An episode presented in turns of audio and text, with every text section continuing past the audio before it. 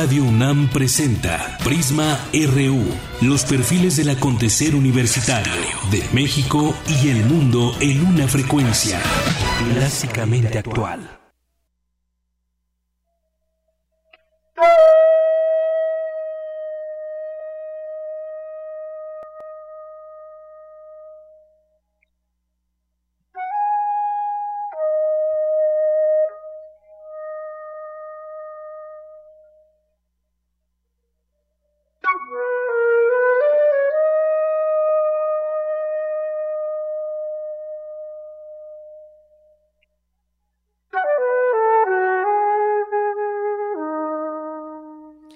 Buenas tardes, gracias por acompañarnos. Bienvenidos sean todos a este programa Prisma RU de Radio UNAM, donde le tendremos la información universitaria más destacada, la información nacional e internacional, eh, deportes, cultura y más aquí en esta emisora en el 96.1 de FM y nos escucha también por internet a través de www.radiounam.unam.mx. Esto que estamos escuchando de fondo es el canto nocturno para flauta en Sol, es la Orquesta Filarmónica de la UNAM que dirige Eduardo Díaz Muñoz.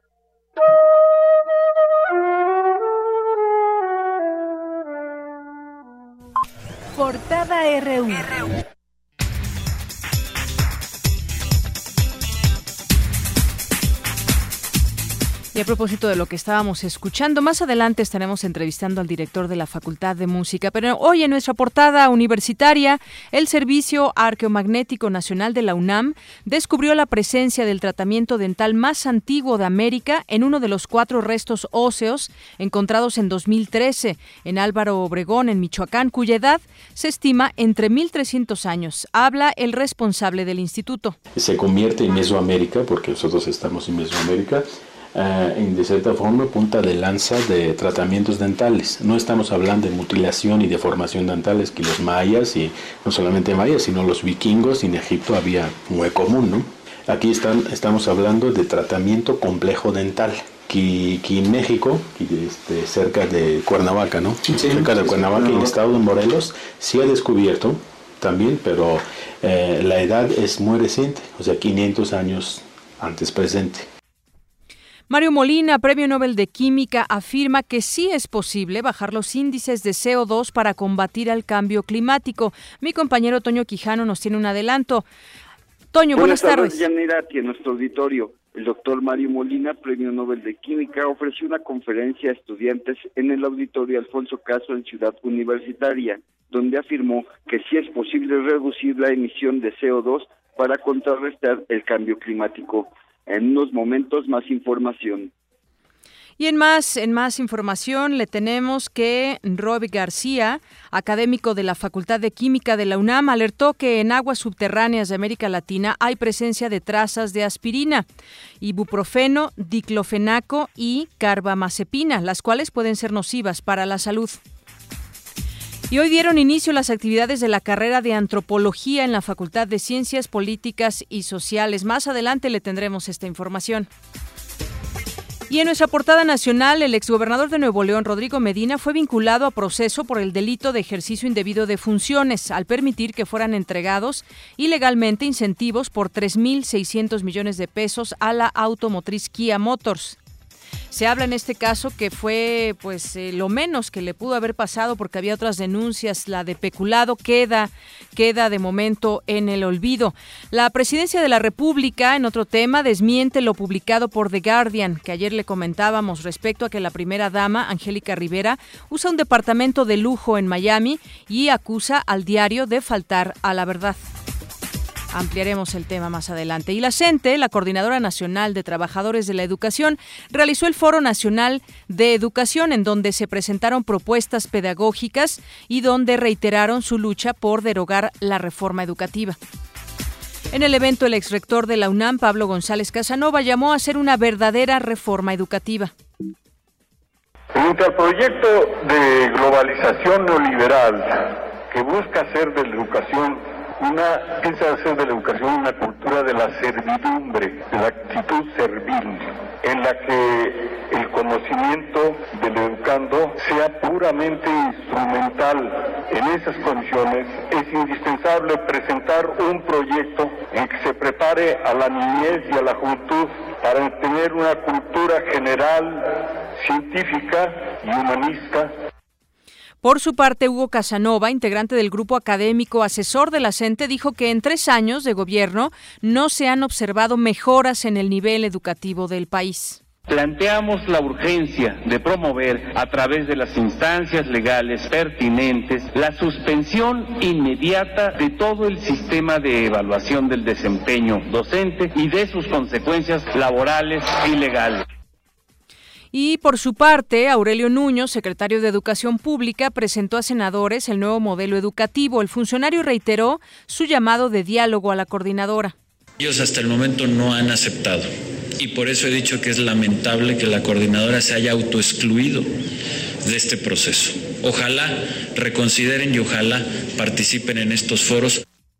Bien, pues ojalá ambos participen en, en, los foros, en los que organiza la CENTE, en los que organiza el gobierno federal y que exista realmente ese canal, porque si vamos a estar escuchando señalamientos de una y otra parte de que no se quieren sentar a la mesa, pues entonces así nos seguiremos hasta el inicio, hasta el arranque de este nuevo ciclo escolar. Por lo que vemos, pues sigue desafortunadamente empantanado este diálogo, esta negociación, cada uno con su, eh, con su tema. Por su parte, Aurelio Nuño dice, pues bueno, voy con los senadores, voy con la CONAGO, presento este nuevo modelo educativo y por su parte la CENTE también ya dicen somos incluyentes, tenemos aquí académicos, intelectuales, hacemos nuestro foro, pero pues el caso es que ambos ambos eh, sienten tener la razón, pero no se ponen a trabajar juntos y no hay hasta el momento esos canales.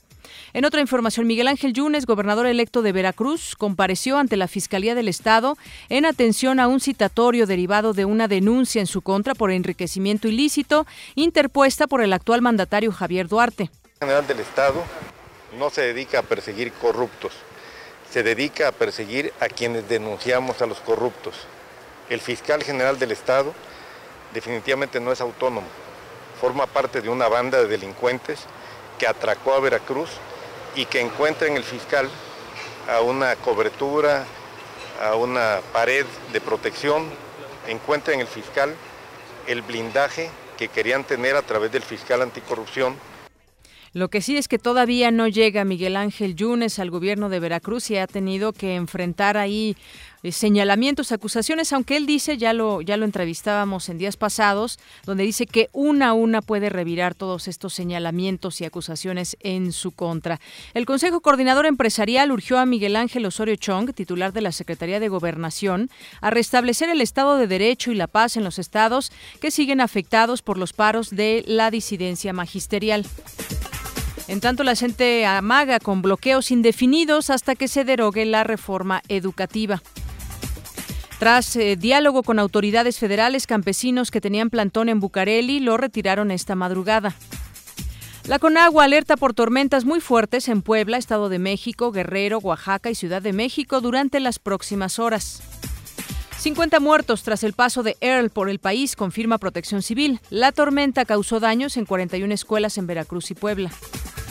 La embajadora de Estados Unidos en México, Roberta Jacobson, sostuvo su primer reunión con senadores y diputados federales. También por ahí le platicaremos, dijo ya no más corrupción. Y la Suprema Corte de Justicia de la Nación aplazó para el próximo jueves el debate y resolución de la acción de inconstitucionalidad promovida en contra de tres artículos de la Ley de Movilidad Capitalina. Ricardo Monreal, delegado en Cuauhtémoc, acusó que la red de invasores de predios que opera en la capital está apoyada por personal del gobierno central. En nuestra portada de Finanzas y Negocios, Luis Videgaray, secretario de Hacienda, anunció la entrega de 2.100 millones de pesos al Fondo Minero del país. Hasta este tipo de instrumentos que permiten beneficiar a muchas de las comunidades más necesitadas, que históricamente no habían visto los beneficios de la actividad minera que ocurría eh, en, sus localidades. Hoy el fondo minero es un fondo que ya tendrá más de 4 mil millones, según lo que hemos eh, anunciado hace un momento. En el primer trimestre de 2016, el indicador trimestral del PIB turístico aumentó 0.23% respecto a octubre, diciembre de 2015. Pedro Joaquín Codwell, secretario de Energía, informó que hay cuatro grupos de inversionistas privados interesados en asociarse con Pemex para la construcción de nuevas refinerías en Campeche, Tabasco, Veracruz y Tamaulipas. En nuestra portada internacional, el Senado brasileño aprobó por 59 votos a favor, 21 en contra, un informe que pide continuar el juicio político contra la presidenta suspendida Dilma Rousseff. Los gobiernos de Colombia y Venezuela instalaron un centro binacional contra el crimen. Habla José Bielma, representante venezolano. Aquí estamos trabajando de una forma unida, las fuerzas militares, las fuerzas policiales de ambos países y la decisión de cumplir una nueva frontera de paz. Ahí se habló de una política coherente con el señor viceministro, eh, nuestro vicecanciller Alexander Llanes para América Latina y el Caribe, donde estudiamos una agenda binacional en temas concretos y ya suman cerca de 50 republicanos que han firmado y publicado una misiva afirmando su rechazo hacia Donald Trump por considerar que no está calificado para ser presidente de Estados Unidos. Esto luego del escándalo que desataron sus declaraciones en torno a la segunda enmienda. Más adelante tendremos más información y las autoridades colombianas aseguran que la cifra de migrantes cubanos en su territorio se ha reducido porque la mayoría se ha acogido a la deportación voluntaria. Lo cierto es que quienes han salido de Colombia lo han hecho desesperados porque no tienen más opciones. Prosiguen los combates entre los rebeldes y el ejército sirio al sur de Alepo en el marco del intento de las facciones armadas de cortar las vías de acceso y suministro en la zona en manos del régimen en el oeste de la ciudad. Y nos vamos hoy a un adelanto de la información de cultura que nos tiene Tamara Quiroz. Adelante, Tamara, muy buenas tardes. Buenas tardes, les saludo con gusto en este miércoles musical. Ruidos confusos, claridad incierta, otro día comienza. Es un cuarto en penumbra y dos cuerpos tendidos. Deyanira, ¿qué te parece si musicalizamos este poema de Octavio Paz? Más tarde en Cultura les tendremos los detalles de un proyecto muy especial. Claro que sí, Tamara. Y nos vamos al Zarpazo RU con Eric Morales. Eric, ¿cómo estás? Buenas tardes. Hola Deyanira, amigos de Prisma RU, buenas tardes. Hoy en nuestro Zarpazo RU tendremos todo el resumen de la jornada olímpica. Hace unos momentos, la selección argentina quedó eliminada de la fase de grupos tras empatar un gol con Honduras. En punto de las 2 de la tarde, la selección mexicana de fútbol disputa a Corea del Sur el pase a cuartos de final. Y Alejandra Valencia avanzó esta mañana a los octavos de final en tiro con arco. De Yanira, esta y otra información más adelante. Claro que sí, Eric. Muy buenas tardes. Campus RU. En este momento me enlazo con mi compañero Antonio Quijano, que nos tiene información del Premio Nobel de Química, Mario Molina. ¿Cómo estás, Toño? Buenas tardes. Buenas, buenas tardes, mira aquí nuestro auditorio. El doctor Mario Molina ofreció una conferencia magistral en el auditorio Alfonso Caso en Ciudad Universitaria. El Premio Nobel de Química habló ante estudiantes de temas como el cambio climático en el marco de la reunión nacional estudiantil con motivo del centenario de la Facultad de Química. El doctor Mario Molina afirmó que sí es posible reducir las emisiones de CO2 para contrarrestar el cambio climático. Dijo que se deben tomar medidas simultáneas y considerar el desarrollo de energías alternativas, pero también seguir invirtiendo e investigando con la energía nuclear. Escuchemos al premio Nobel. El costo de tomar todas estas medidas, como dice aquí abajo, pues es, el orden. Si se hace de una manera inteligente, es nada más del orden del 1 o 2% del Producto Interno Bruto de todo el planeta. Es mucho dinero, pero está en, unos, en unos cuantos años o décadas, eso ya es parte del ruido del, crecimiento económico. Así es que, de plano, la, la, respuesta de los economistas expertos en esto es que es un mito el que, el que no se puede hacer. Sí se puede y lo podemos hacer de una manera creativa, de tal manera que todos salgamos ganando responder a preguntas de estudiantes, Mari Molina dijo que se debe promover en las universidades la responsabilidad social en sus científicos. Escuchemos. Es importantísimo que también haya científicos que comuniquen los problemas a la sociedad y eso es lo que la comunidad científica había hecho muy mal. Cuando yo era estudiante, cuando primero hice mis trabajos, los que llevaron al premio Nobel, etcétera, en aquel entonces sí había el prejuicio de que era como mala educación para los científicos publicar en el New York Times. Bueno, de acuerdo, hay que publicar en revistas profesionales, pero no era, no, era bien visto el promover soluciones de problemas en la sociedad. Finalmente, Mario Molina reiteró que es importante la inversión del Estado en ciencia y tecnología y dijo que sería catastrófico para el planeta un aumento en la temperatura global de 5 grados. Hasta aquí mi reporte de Yanira. Muchísimas gracias, Toño. Hasta luego. Hasta luego, muy buenas tardes. Bueno, pues ahí este tema está en esta conferencia magistral, lo que está pasando hoy en nuestro campus RU eh, de aquí en la UNAM y bueno, pues eh, lo que decía, sí es posible reducir el CO2, hace falta voluntad, hace falta inversión, pero sí se puede. Esa es una buena noticia, una buena noticia para quienes habitamos ciudades complicadas en este sentido de la contaminación, como lo es la Ciudad de México. Debe haber desarrollo de energías alternativas y por supuesto algo que mencionaba muy importante el doctor Mario Molina, la responsabilidad social en los científicos, pero sobre todo también inversión. Y reiteramos, la voluntad que debe haber, pues a todos niveles, ¿no? También en la sociedad, en las autoridades, en los propios eh, científicos, en la academia, en todos los lugares. Si se unen fuerzas, pues yo, yo confío en que esto pueda ser posible también. Una conferencia magistral que sin duda tiene eh, mucha importancia para conocer los últimos, digamos, propuestas que puede haber también desde la UNAM. Una con 20 minutos y me voy ahora ya tenemos en la línea telefónica al director de la Facultad de Música de la UNAM, ni más ni menos, el maestro Francisco José Viesca Treviño. Maestro, eh, director de esta facultad, muy buenas tardes. ¿Qué tal? Buenas tardes, Yanira. Qué amables en recibirme en ese espacio.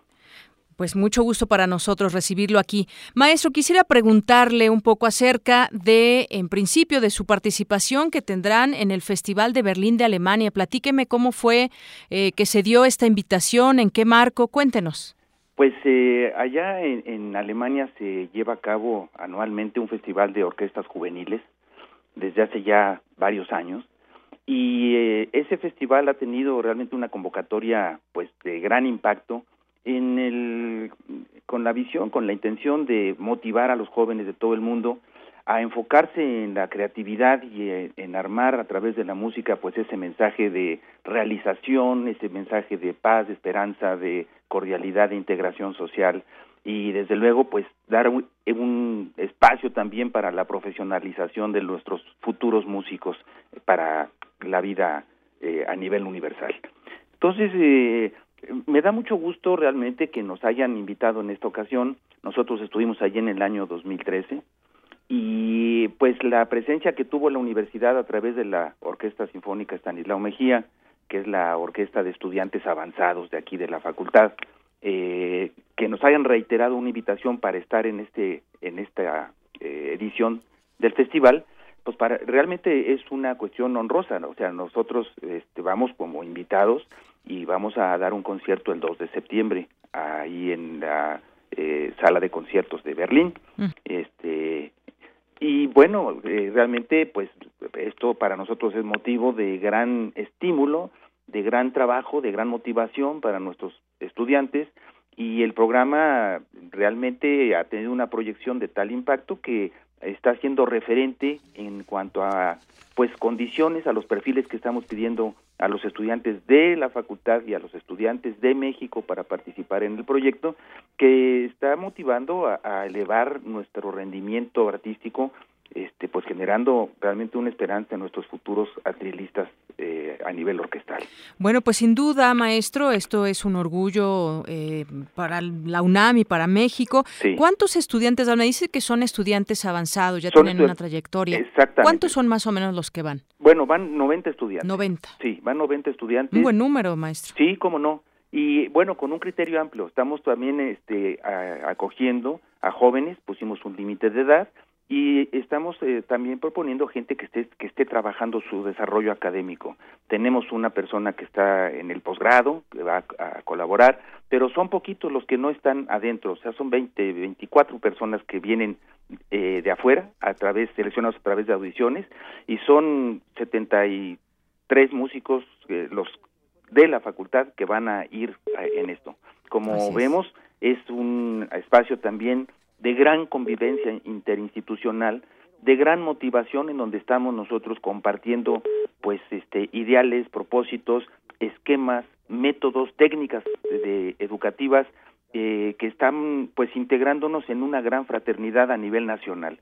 Todo esto genera un, un espacio y un proyecto verdaderamente único las situaciones que yo quiero invitar a, nuestro auditorio, eh, a las presentaciones que vamos a realizar este fin de semana en la sala Netzahualcoyos, en el Centro Cultural Universitario, el sábado, ah, el perdón, el viernes, el próximo viernes 12, viernes 12. a las 20, 30 horas. Muy bien. O el domingo 14 a las 18 horas donde vamos a interpretar el programa que se va a tocar en Berlín. Eso está maravilloso porque se van a ir a ofrecer esta música a otro país, pero qué mejor conocerlos también en México. Así que, y además, fíjese, maestro, que tengo ya estos seis pases dobles para este concierto de la orquesta Estanislao Mejía, que se va a Berlín y pues son seis pases dobles para la sala Nezahualcóyotl, ya nos decía, el próximo viernes a las 8.30. Así es. Pues muchas gracias, felicidades, Estaremos enhorabuena. ahí de, de compartir, pues con gran emoción y se van a sorprender de la calidad no solo de la música y la música que presentamos, el programa,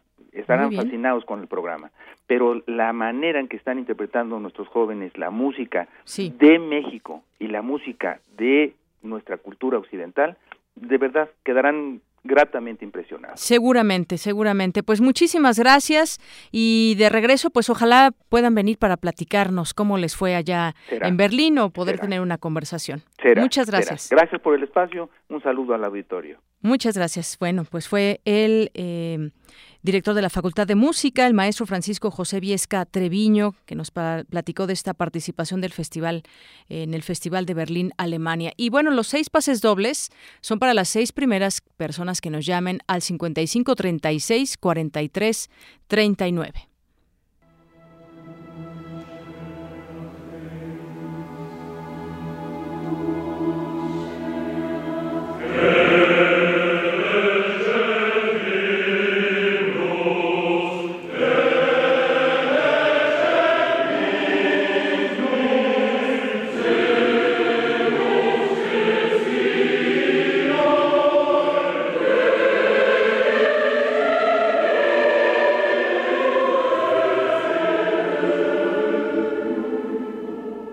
Requiem es parte de lo que escuchamos con esta orquesta.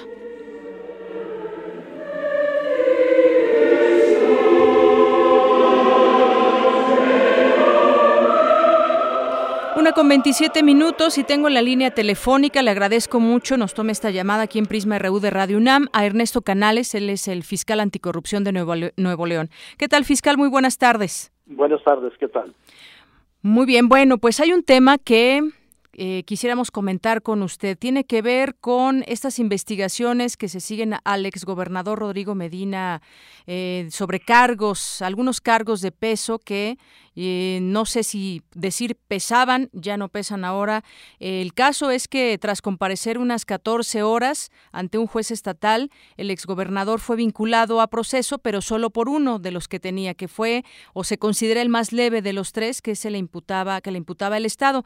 ¿Qué nos puede decir al respecto de este tema cuando pues queda esta percepción y usted ya me dirá en los hechos qué es lo que lo que procede, queda en la percepción como que pues lo, lo fuerte no es por lo que se le va a llevar a cabo un proceso. Eh, como primero, dos eh, precisiones. La primera no es de que se trate del delito más leve. Los tres tienen la misma, tienen establecidas la misma pena, de dos a doce años de prisión. Y se le vinculó a un delito que tiene una pena de 2 a 12 años de prisión. Basta con ese delito para que Medina pise la cárcel. Si yo fuera el abogado de, de Medina, pues eh, le haría ver que, que no se trata de que haya sido eh, absuelto, absuelto de, los de, los otros, delitos? dos delitos tampoco. O sea, quedan pendientes todavía. Exacto, porque la decisión de ayer fue sobre los otros dos delitos fue de no considerarlos eh, como suficientes para ser eh, vinculados a, proceso, pero no es una decisión definitiva, es una decisión que puede ser enmendada tanto por una eh, una apelación como por reforzar de parte de la fiscalía las pruebas alrededor de estos delitos y volver a pedir su vinculación en caso de que sí logremos nuevas pruebas y nuevos nuevos elementos de evidencia.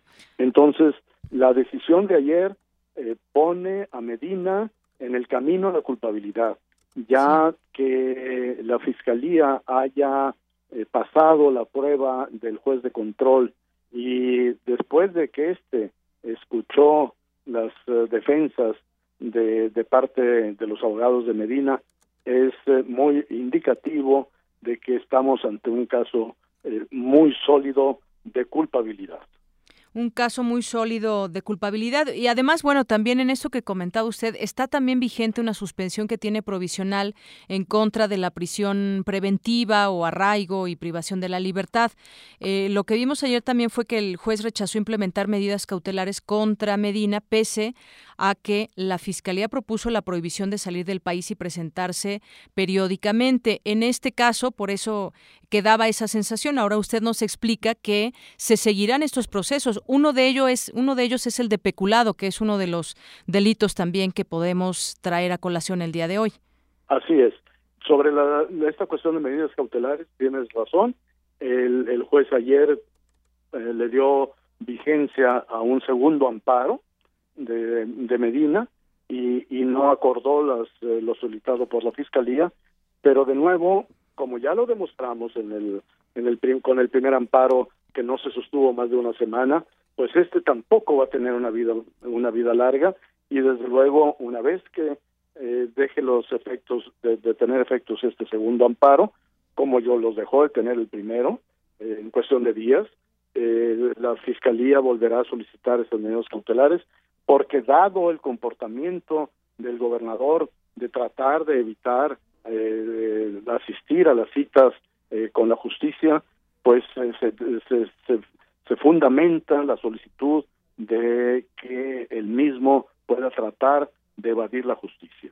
De manera que estaremos muy pendientes de este tema. Ahora, respecto del peculado que tú mencionas. Sí.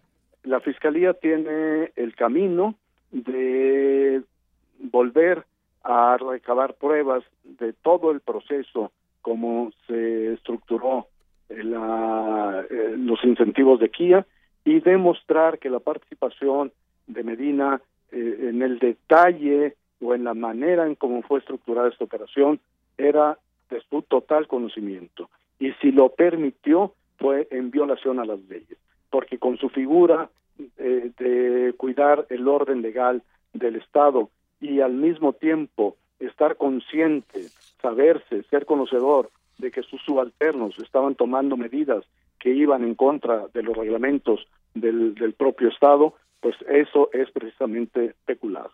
Así es, eh, fiscal anticorrupción. Y en este caso también, bueno, pues la acusación es en torno a peculado y daño al patrimonio del Estado. Se había asegurado, es parte del, seguimiento de esta investigación, que pues tuvo reuniones para promover la instalación de Kia allá en Nuevo León, pero no eh, pero que indujo a funcionarios a actuar, que pudo haber sido una de las cuestiones por las que también se le estaría investigando. Esto todavía, como nos dice usted, no es que se haya echado por la borda, sino que continuará, tal vez no en este momento, eh, eh, como se desechó ayer por el este juez, pero continúa. Sí, en este momento. efectivamente, los trabajos de la Fiscalía ya están de nuevo encaminados a tomar en cuenta esas observaciones del, del juez, somos respetuosos de su decisión. Nos llama la atención que el juez que le correspondió al tesorero de Medina, a Rodolfo Gómez Acosta, haya tomado una decisión distinta y básicamente con los mismos argumentos y los mismos hechos que presentamos contra Medina, sí haya considerado eh, suficientes los méritos de la Fiscalía para considerar los otros dos delitos también como eh, sujetos a proceso. De manera que, repito, la decisión de ayer en esto, en respecto a estos dos delitos no es definitiva y eh, la Fiscalía trabajará para revertirlos. En pocas palabras, presentarán una apelación dado que el juez no encontró evidencia suficiente para estos delitos. Estamos, estamos analizando el camino, ese es uno. Eh, el otro, que no está peleado, no, no, eh, puede ser simultáneo, es el, eh, al mismo tiempo recabar mayor información de personas que participaron en el proceso de, del otorgamiento de esos incentivos y que les consta que la participación de Medina en este proceso fue mucho más activa de la que presentó su abogado ayer en, la defensa. Muy bien. Eh, tengo entendido que este juicio durará tres meses y en este, en este lapso, pues tanto Ministerio Público y Defensa deberán aportar pruebas y argumentos para ver finalmente qué procede en este caso. Así es. Muy bien, pues estaremos atentos. Yo le agradezco mucho que pues nos aclare esto porque de pronto se llegó a pensar que con este tema del peculado pues ya no se haría o continuarían las investigaciones dado que el juez no había encontrado estos detalles o estas eh, pruebas que puedan ser suficientes y comprobar estos estos delitos. nos mantenemos atentos, eh, fiscal. Muchas gracias. Quisiera, quisiera también eh, añadir que la fiscalía, como se ha hecho público, eh, ha venido eh, trabajando las investigaciones por denuncias presentadas eh, por otros casos distintos de los de Kia, en donde también la participación de Medina este fue clave. Así es. Bueno, pues ahí está dicho esto. Muchas gracias, fiscal. Hasta luego. Buenas tardes. El fiscal anticorrupción de Nuevo León, Ernesto Canales. Una con 35 minutos y me voy ahora con mi compañero Jorge Díaz porque nos tiene información acerca de este foro que comenzó ayer de la CENTE donde participaron intelectuales, donde hubo un discurso muy amplio de, eh, del exrector de la UNAM. Y bueno, pues cuéntanos Jorge, buenas tardes. Muy buenas tardes de Yanira y auditorio de Prisma RU. El primero de una serie de foros a los que ha convocado la CENTE para definir una propuesta propia de reforma educativa concluyó anoche en el Centro Médico Nacional.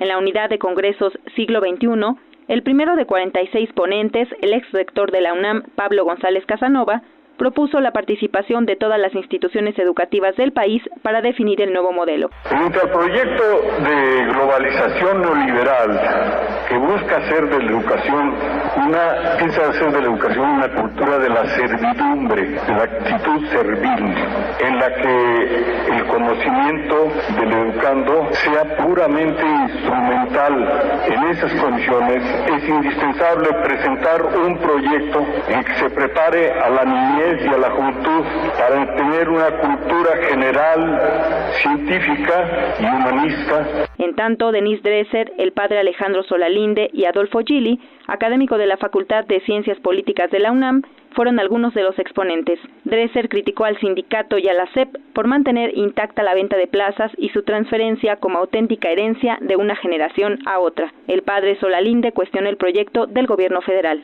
El modelo educativo que este gobierno pretende imponer es reproducir el desprecio a los sectores más olvidados y para nosotros más sensibles, como son los campesinos, los indígenas, las mujeres, los jóvenes. El fruto de la educación que anhelamos no es el producto de una venta al consumidor capitalista, no será un producto de franquicia neoliberal, Miguel Álvarez, de la Comisión Negociadora de la CENTE con la Secretaría de Gobernación, dijo que hoy harán llegar las 12 propuestas concretas que surgieron de este foro y las ponencias presentadas. Hasta aquí el reporte de Yanira con información de Jorge Díaz, Cindy Pérez Ramírez.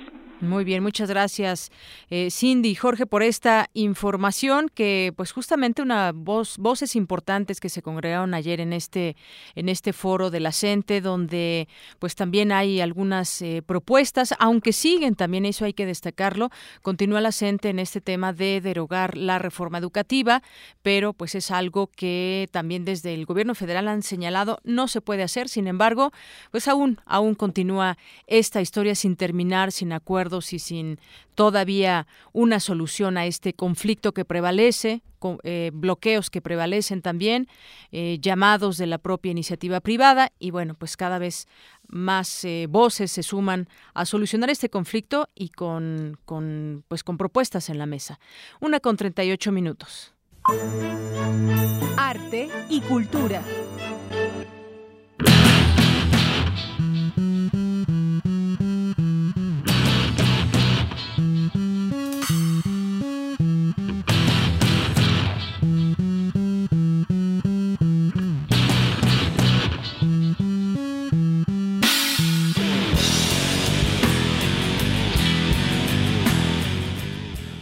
Bien, y qué rápido se nos va el tiempo. Ya estamos contigo otra vez, Tamara, para que ahora sí nos des detalles de tu información de cultura. Gracias, de, Yanira. Te saludo con gusto y con mucho gusto también al auditorio.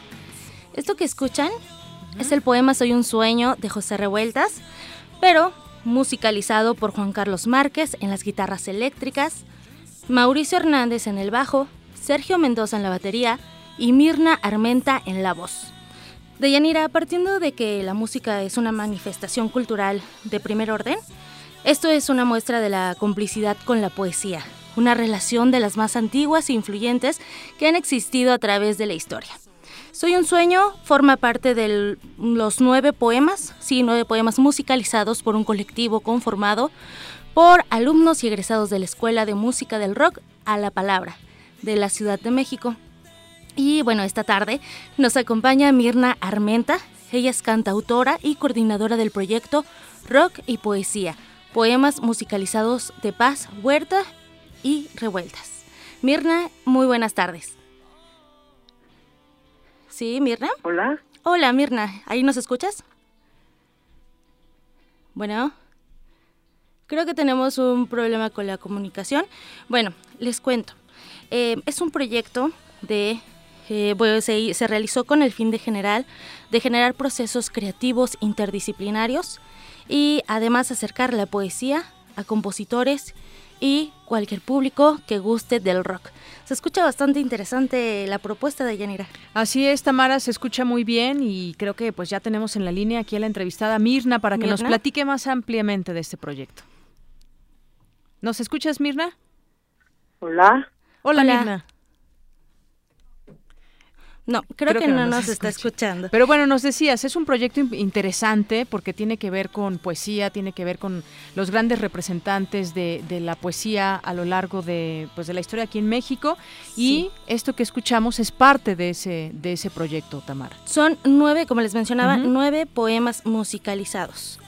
Em, Octavio Paz, Efraín Huerta y José Revueltas son los tres poetas que forman parte de este compilado auditivo, poético. Eh, a partir del 2014, tengo entendido que surgió este proyecto por el centenario de ambos, de los tres autores que, que les mencioné anteriormente. Bueno, la Escuela de Música del Rock a la Palabra, tal vez muchos no la conozcan, pero pertenece a la Secretaría de Cultura de la Ciudad de México. Además fue fundada, es joven la, la fundación de 2006 con la idea de generar un espacio para enseñar rock desde un enfoque alejado de criterios meramente comerciales, o sea, nada comercial, fomentando una estética original que retome la calidad de la música y la palabra, como lo dice su nombre, dentro de los contextos sociopolíticos del país.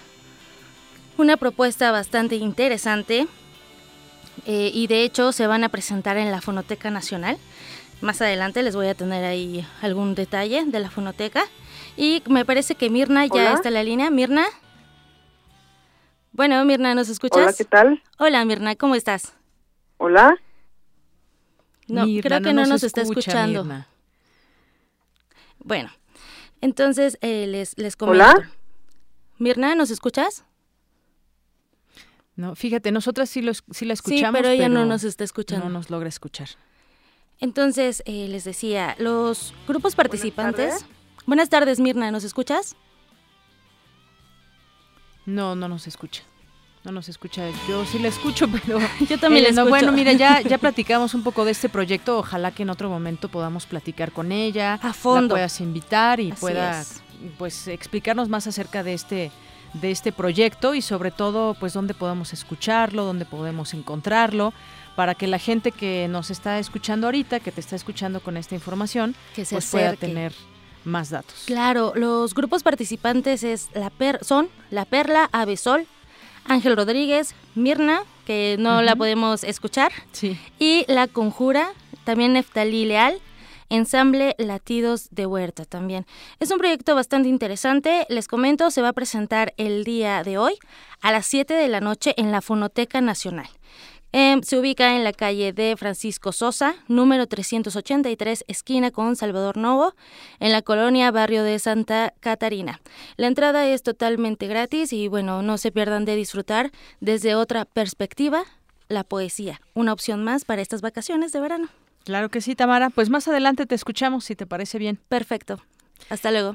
Hasta luego. Una con 44 minutos. Continuamos con información con mi compañera Ruth Salazar que nos tiene información acerca de pues este número de homicidios, cómo va este conteo, qué pasa en nuestro país en este sentido.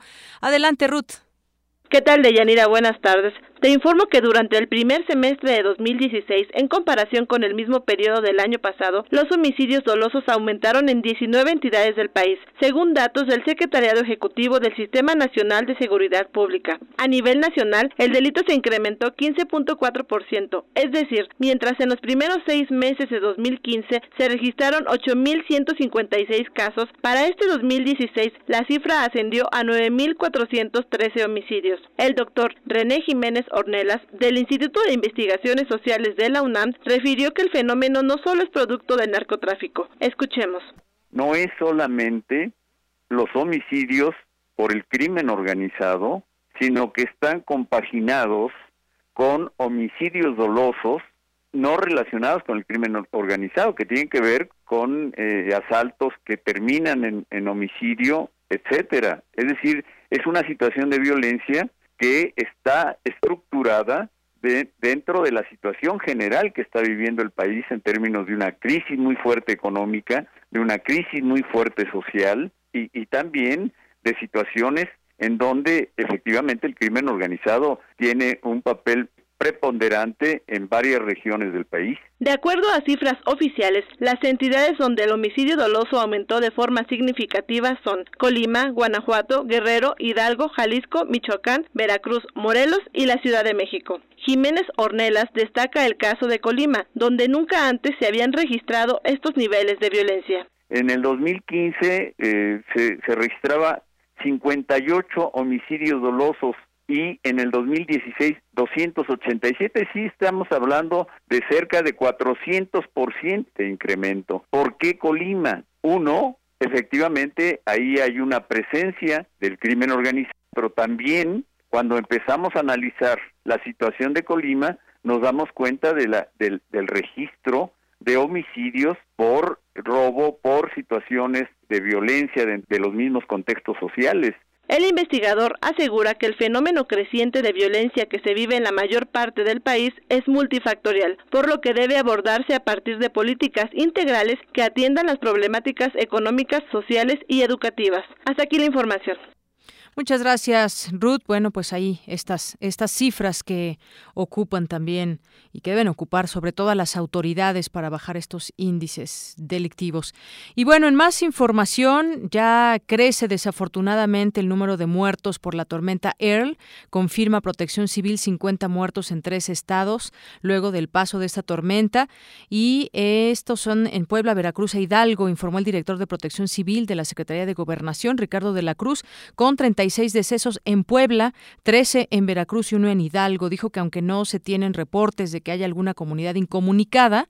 Lo peor del fenómeno Earl fue sin duda en Puebla. Ahí se recibió el impacto más fuerte, particularmente en Huauchinango, Tlaola y Jicotepec que fue donde ya se emitió la declaratoria de emergencia. Bueno, pues parte de los, del último conteo que desafortunadamente de ayer a hoy ya creció.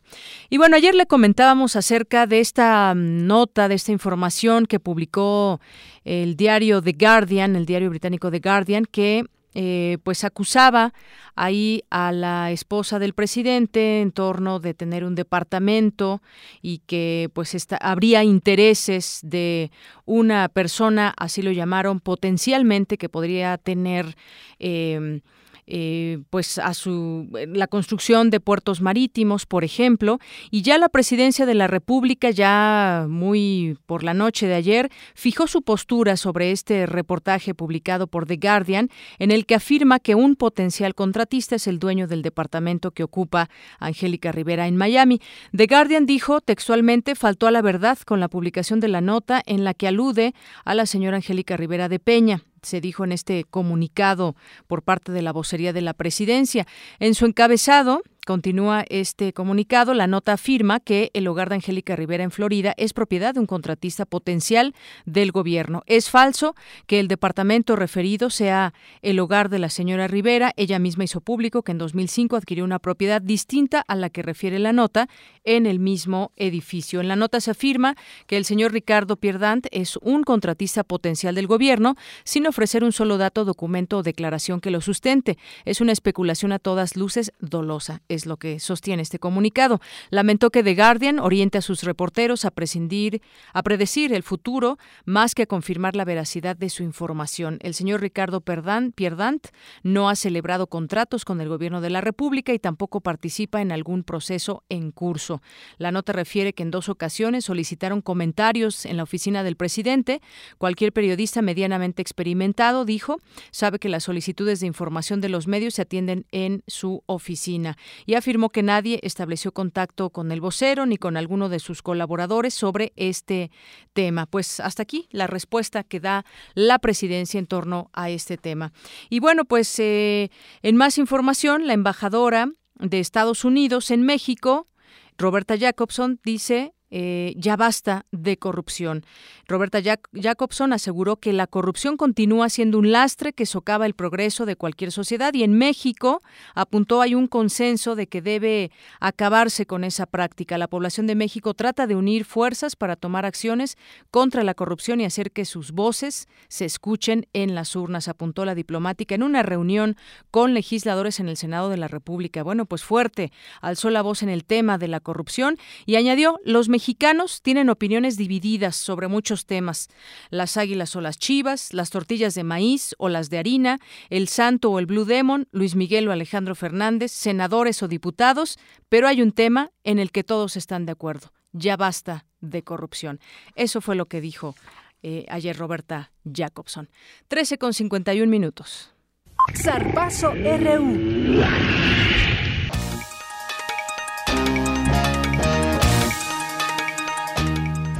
Una con 51. ¿Cómo estás, Eric? Con el detalle de la información deportiva. Buenas tardes. Muy bien, muchas gracias. Deyanira, ¿tú sabías que la UNAM imparte el diplomado en metodología del entrenamiento deportivo? No, no lo sabía. Pues fíjate que eh, en este marco que eh, pues donde están iniciando varios cursos en nuestra universidad. Y diplomados, claro. Exacto.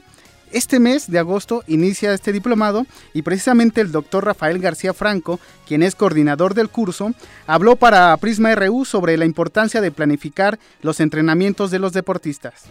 En lograr que los entrenadores identifiquen cuáles son las ciencias que forman parte de este fenómeno multiciencia que es el proceso de entrenamiento deportivo y a su vez aprendan a confeccionar planes de entrenamiento relacionados con los deportes que imparte cada uno de ellos. Además, señaló que con base en cada deporte, las cargas de entrenamiento deben tener diversas especificaciones. Deben estudiarse eh, desde un punto de vista multidisciplinario. Eh, en este sentido, se da toda una gama de contenidos, es decir, conocimientos y habilidades, para poder estructurar cargas de entrenamiento acordes con las diferentes etapas que exige lograr un propósito fundamental que se conoce como forma deportiva dentro del ámbito del entrenamiento deportivo. El experto también indicó que los conocimientos adquiridos en este diplomado ayudarán a los entrenadores a enfrentar de mejor manera compromisos como los Juegos Olímpicos.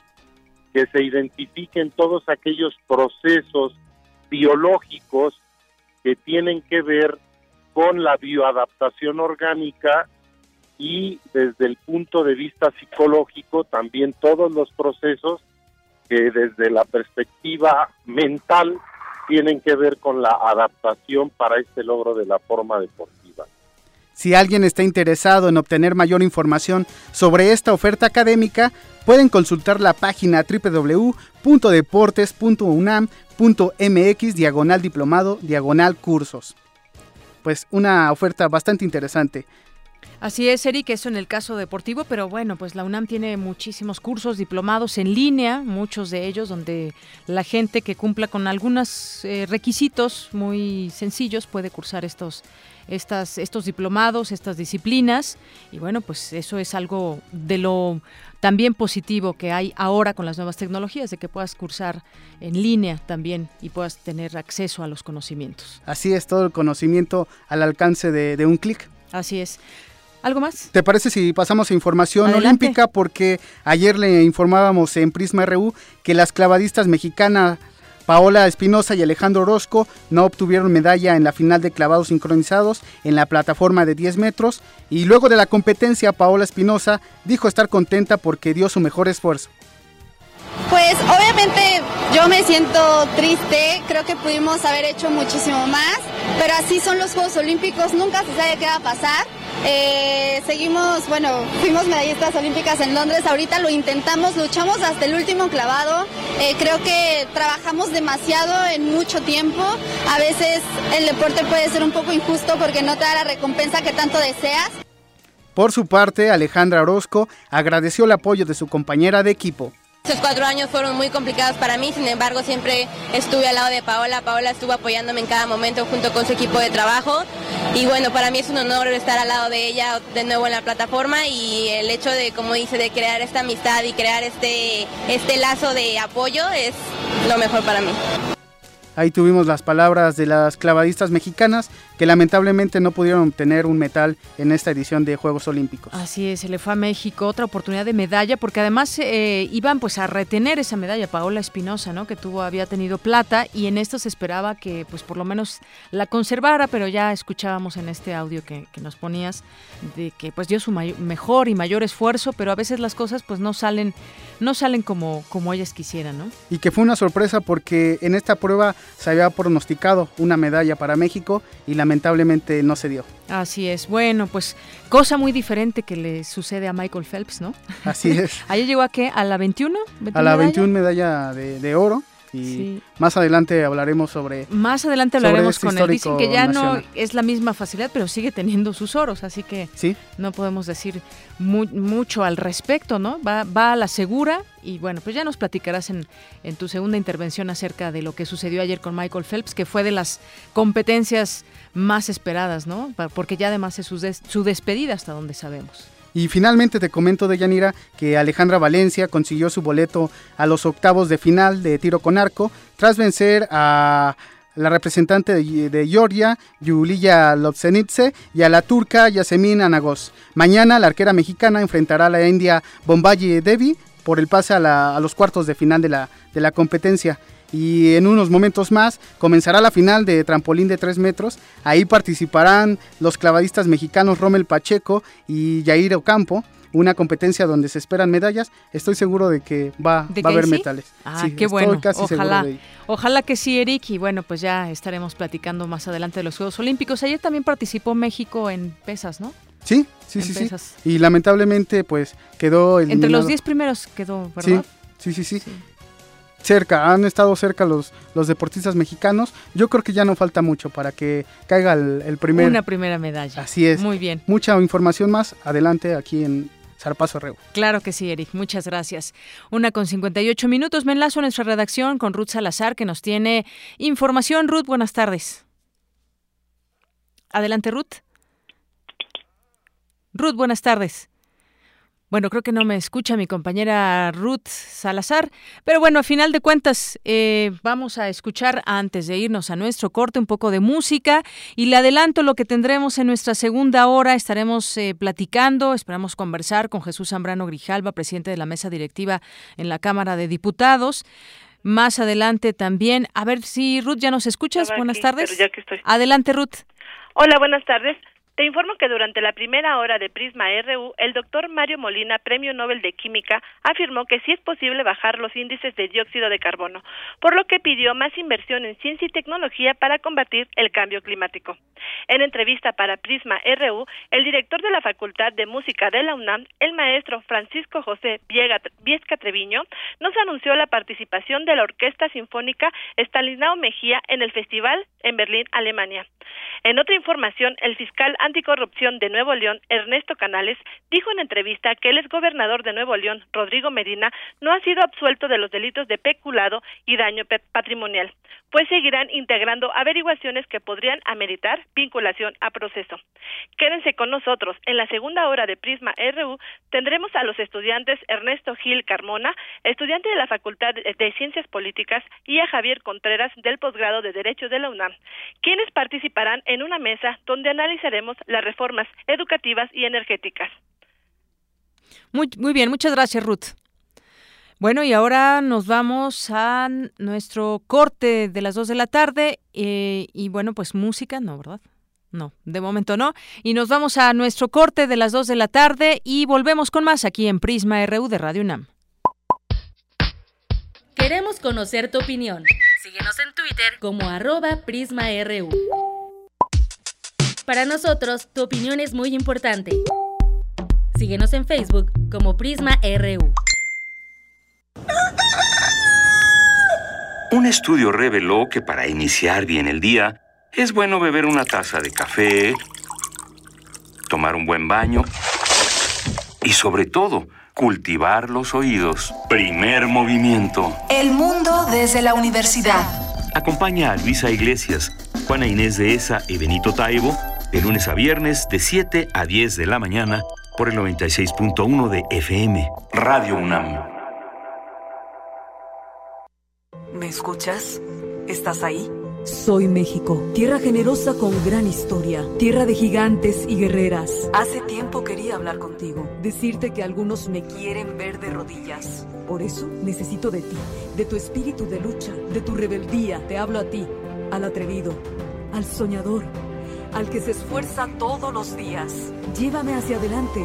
Solo lo puedo hacer contigo. Marca la diferencia. Por eso necesito de ti, PRD. Ya propaganda casera, mil pesos.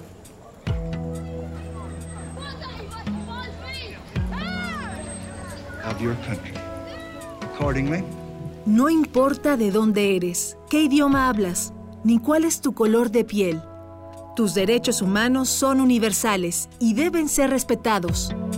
Conoce cuáles son y cómo protegerlos en un programa de análisis y reflexión sobre este tema con Diego Guerrero. Derecho a debate. En la cultura de la legalidad participamos todos. Te invitamos a una mesa de discusión con estudiantes universitarios y especialistas todos los lunes a las 10.05 de la mañana. Por el 96.1 FM. Radio UNAM.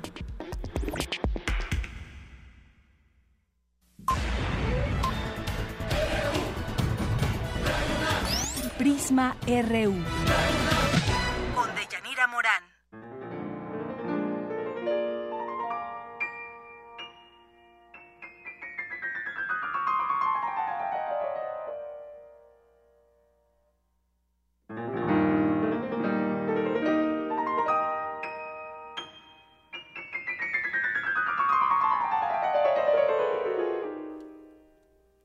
Estamos de regreso y estamos escuchando música del siglo XIX y es Ecos de México de Julio Ituarte.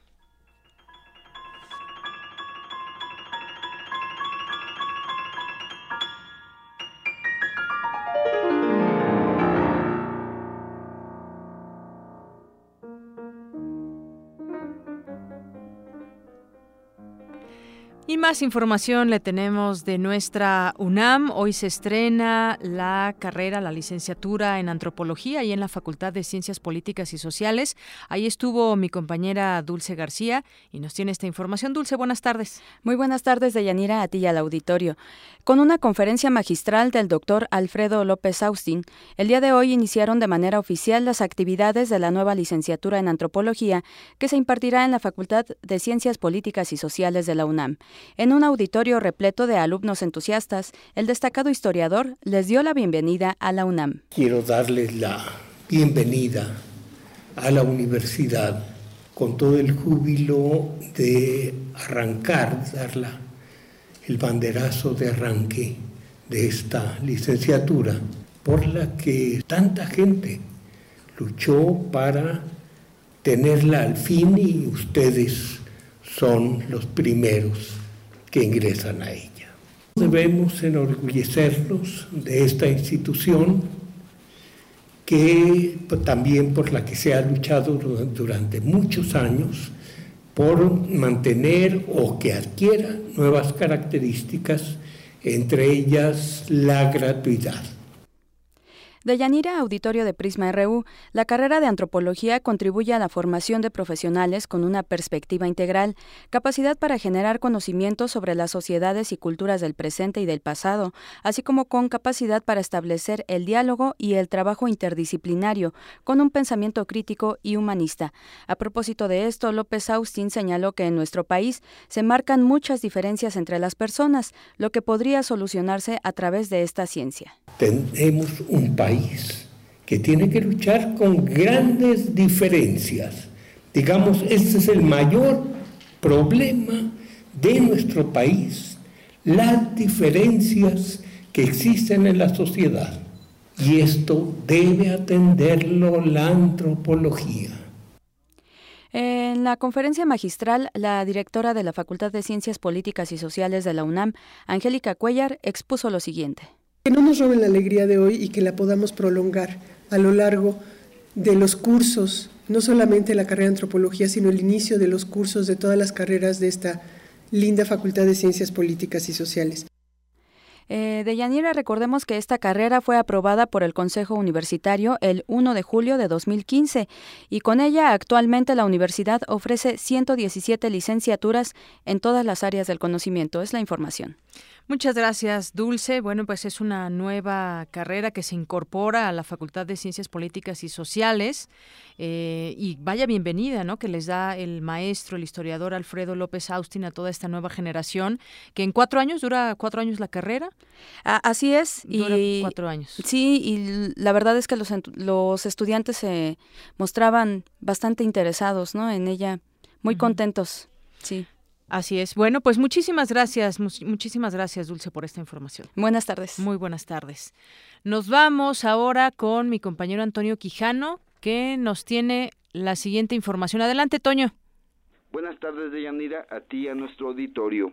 Las reformas educativa y energética están en entredicho y en deuda de su cabal instrumentación por presiones y cuestionamientos de los presuntos beneficios que generan para la sociedad mexicana. La educativa, por ejemplo, ha propiciado protestas de la disidencia magisterial que se han agudizado sobre todo en Michoacán, Guerrero, Chiapas, Ciudad de México y Oaxaca, donde la violencia del pasado 19 de junio dejó siete civiles muertos. Expertos aseguran que el gobierno federal ha mostrado una actitud titubeante que pone en tela de juicio si traerá realmente resultados. La que se ha afirmado es la reforma más importante de la administración. Pese a la advertencia del secretario de Educación Pública y en contraparte a lo establecido en la reforma educativa, maestros de la Coordinadora Nacional de Trabajadores de la Educación comenzaron ya a cobrar su salario pese a que muchos acumularon faltas de forma injustificada. Es la voz de Aurelio Nuño. La reforma educativa es un proceso que continúa y que no se va a detener. Y es un proceso que tiene como gran finalidad brindar una educación de calidad y excelencia a los millones de niñas y niños mexicanos que tienen todo el derecho de aspirar a un mejor futuro a través de una educación de calidad. La energética, otra reforma que presume el gobierno federal como solución a los problemas en ese sector, también ha provocado decepción entre la población. sobre todo porque el gobierno garantizó que no habría más aumentos en el precio de la gasolina e incluso disminución en la tarifa eléctrica. Incluso hace tres años, cuando el Ejecutivo envió al Congreso su propuesta de reforma energética, expuso los supuestos beneficios. Todavía el año pasado, el gobierno federal anunció con gran estridencia que los precios de los combustibles se habían reducido. A contracorriente de lo prometido, y en este agosto que inicia, el gobierno federal anunció incrementos en el costo de las gasolinas y las tarifas eléctricas, acumulando así nueve meses al alza. Hasta aquí mi reporte de Yanira. Muchas gracias, Toño Quijano. Bueno, pues parte de lo que hoy estaremos platicando en nuestra mesa de debate y análisis es justamente el fracaso de las reformas, sobre todo el tema de las eh, de la reforma educativa, de la reforma energética, que ahora vemos que pues le han explotado prácticamente en las manos a, a las dependencias que tienen y que se relacionan con estos con estos temas. Así que ya en un momento más estaremos platicando sobre este sobre este asunto. Y ya tenemos en la línea telefónica, vamos a cambiar un poquito de tema en lo que más adelante tendremos nuestra mesa, pero tengo en la línea telefónica a la senadora presidenta de la Comisión Especial para el Seguimiento del caso Nochixtlán, que es la senadora del PAN, Mariana Gómez del Campo. ¿Qué tal, senadora? Buenas tardes. Buenas tardes, senadora, ¿me escucha? No me escucha la senadora. Bueno, queríamos platicar con ella acerca de pues las últimas investigaciones sobre lo ocurrido en Nochixtlán el pasado 19 de junio, porque pues lo que queremos todos como sociedad y sobre todo la gente que está involucrada en este lugar es que pues se responda con una certeza y sobre todo verdad. Es lo en eso coincidimos con lo que ha señalado desde esta eh, este cargo que se le ha asignado para dar seguimiento a este caso y donde han estado involucrados involucrados, distintas eh, eh, personajes, autoridades y también pues las eh, autoridades que han ido incluso hasta Nochixtlán para dar cuenta y recabar los testimonios de las personas que sí estuvieron ese día en Nochixtlán y que muchas veces pues se ha desvirtuado esa información. Recuerde usted que de primera mano incluso horas después de los de las balaceras que se suscitaron, ni siquiera las autoridades tenían información de quiénes pudieron haber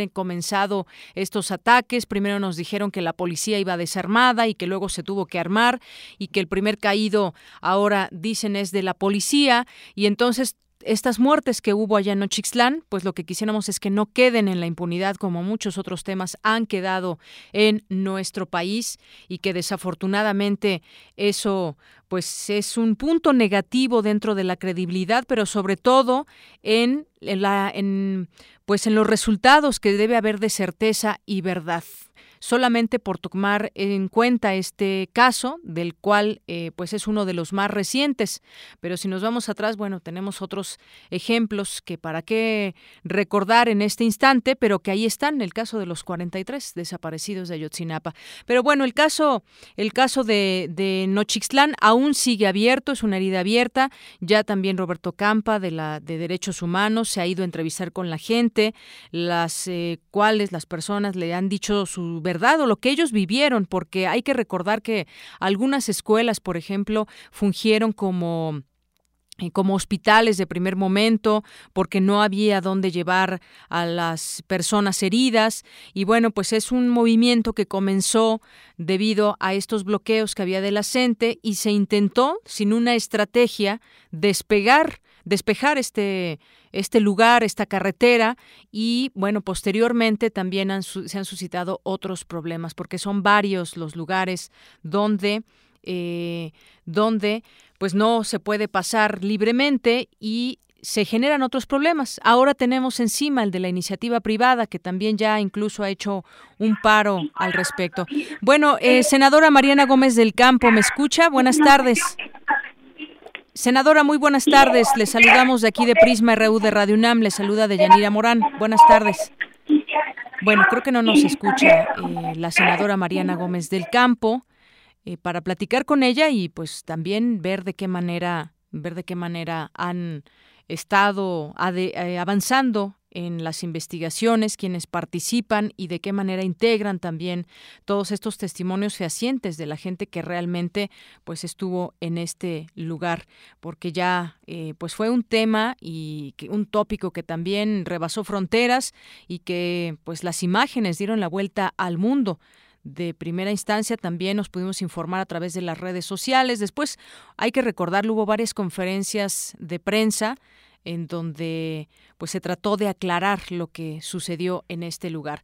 Pero bueno, ahora me voy con mi compañera Cindy Pérez, que nos tiene información acerca. Hoy hubo una reunión entre integrantes de la CENTE y legisladores del PRD para dar cabida a, o escucharlos acerca de sus demandas y ver si se toman algunas pues algunas decisiones al respecto en este empantanado diálogo que vemos entre autoridades y la CENTE. Cindy, buenas tardes. Muy buenas tardes, Yanira y auditorio de Prisma RU. Te comento que hace unos momentos terminó el encuentro celebrado entre el Grupo Parlamentario del PRD en el Senado de la República y miembros de la Coordinadora Nacional de Trabajadores de la Educación, en donde pues analizaron sus propuestas en torno a la reforma educativa. Previo a la reunión, la líder nacional del Partido del Sol Azteca, Alejandra Barrales, señaló que se necesitan espacios de diálogo. Vamos a escucharla conocer avances en esta, en esta reforma, pero también es importante abrir un espacio para todas estas propuestas, todas estas posiciones y la posibilidad de algunas modificaciones en un próximo periodo. Se trata de desconocer la, la reforma constitucional, la reforma educativa, se requieren además mayorías especiales, pero sí entendemos que hay posibilidades de algunas modificaciones y eso es lo que queremos construir. Hasta aquí mi reporte de Yanira. Muy buenas tardes. Gracias, Cindy. Muy buenas tardes. Y bueno, pues en información, en información económica, pega el gasolinazo de julio a la inflación. Este incremento en los precios de las gasolinas en julio tuvo su mayor impacto sobre la inflación general de México en lo que va de este año. De acuerdo con cifras del Instituto Nacional de Estadística y Geografía, el Índice Nacional de Precios al Consumidor reportó un incremento mensual de 0.26% en julio de este año para ubicar la tasa anual en 2.65%, el nivel más alto desde febrero de 2016. La gasolina magna, que entre enero y junio de este año mantuvo un precio eh, que fue de 13.16 pesos por litro, interrumpió ese estatus para julio luego de que Hacienda anunciara un alza que llevó su cotización a 13.40 pesos. En un mes aumentó 24 centavos, lo mismo sucedió con la Premium, que en junio se vendió en 14.03 pesos y un mes después se ofreció en 34 centavos más cara a 14.37 pesos. Estos ajustes pues ya tuvieron un efecto en la inflación. Parecería de pronto que que, no se justifican estos incrementos que luego nos dicen, pues solamente ahí, les va el gasolinazo, pero después, después no nos dicen lo que viene, que es una inflación como la que tenemos.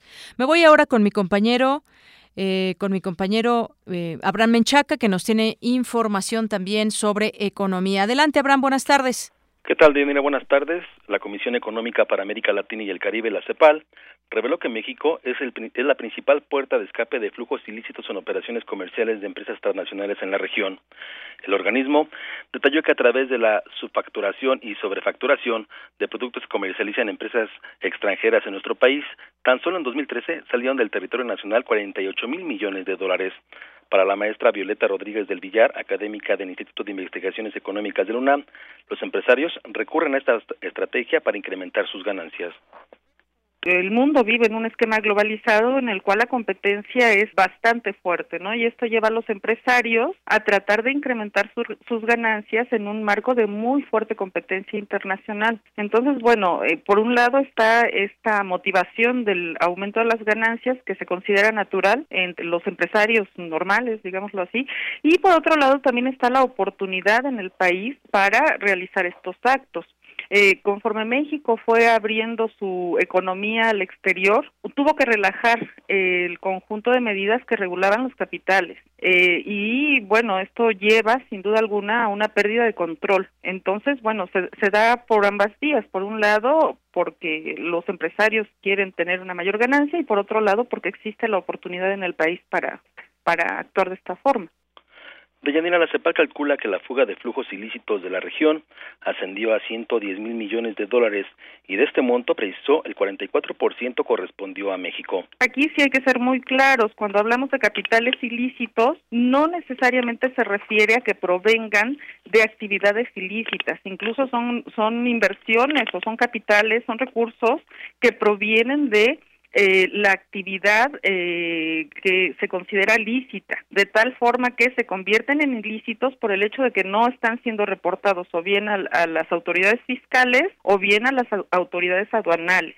Sí se requeriría una mayor regulación tanto a nivel interno, pero también está la comunicación con el exterior, es porque finalmente ni la legislación fiscal ni la legislación aduanal han conseguido disminuir este tipo de transacciones estas salidas ilícitas tienen un mayor peso para el país respecto a otras naciones, pues mientras en México equivalen al 3.8% del Producto Interno Bruto, en Brasil estos flujos de capital apenas representan el 0.7% del tamaño de su economía. Dayanela, la información que tengo. Muchas gracias, Abraham. Buenas tardes. Muy buenas tardes. Global RU.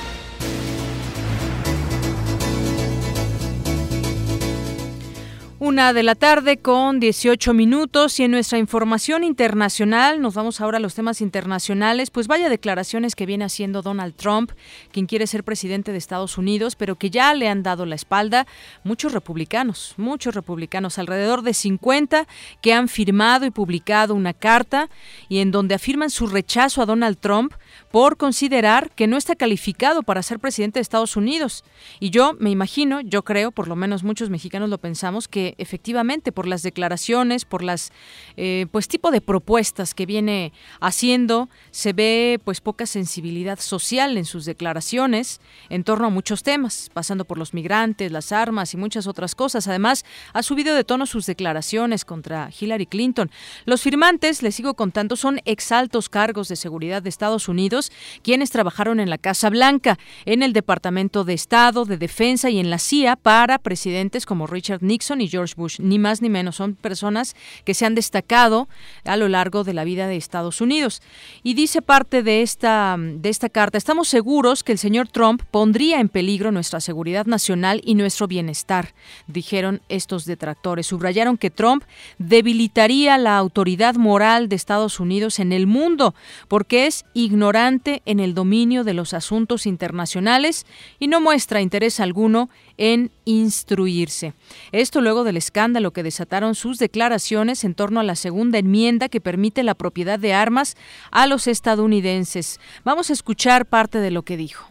Hillary wants to abolish, essentially abolish the Second Amendment. By the way, Hillary quiere esencialmente abolir la segunda enmienda. Por cierto, si logra escoger si logra escoger a sus jueces, no hay nada que ustedes puedan hacer. Aunque la gente de la segunda enmienda, quizás, no sé. Bueno, pues parte de lo que dijo este magnate y candidato a la presidencia sobre Hillary, que dijo pretende revocar el derecho a la propiedad de armas y que si la demócrata es elegida no habrá nada que puedan hacer para evitar que llene el Tribunal Supremo de jueces contrarios a ese derecho establecido en la Constitución de los Estados Unidos. Después añadió un ambiguo comentario que desató la polémica. Aunque la gente que apoya la segunda enmienda quizás sí haya algo que hacer, no lo sé, pero les diré algo, ese será un día horrible. Bueno, quién sabe qué quiso decir. Y también en una entrevista con el programa This Week de ABC, le, se le preguntó a Trump si aceptará el calendario de la comisión.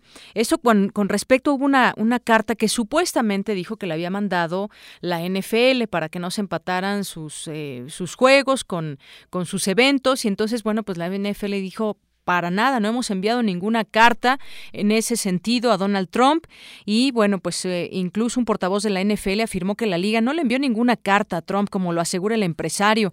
Imagínese ya a lo que se ve, pues una, una mentira grande por parte de Trump. La Comisión de Debates Presidenciales, independiente y apartidista, funge como organizadora de los debates y fija los criterios de participación, fechas, lugares y formatos. Los lugares y fechas para los debates de 2016 se anunciaron en septiembre de 2015. Así que dice la comisión no consultó con ningún partido político o campaña al momento de tomar estas decisiones.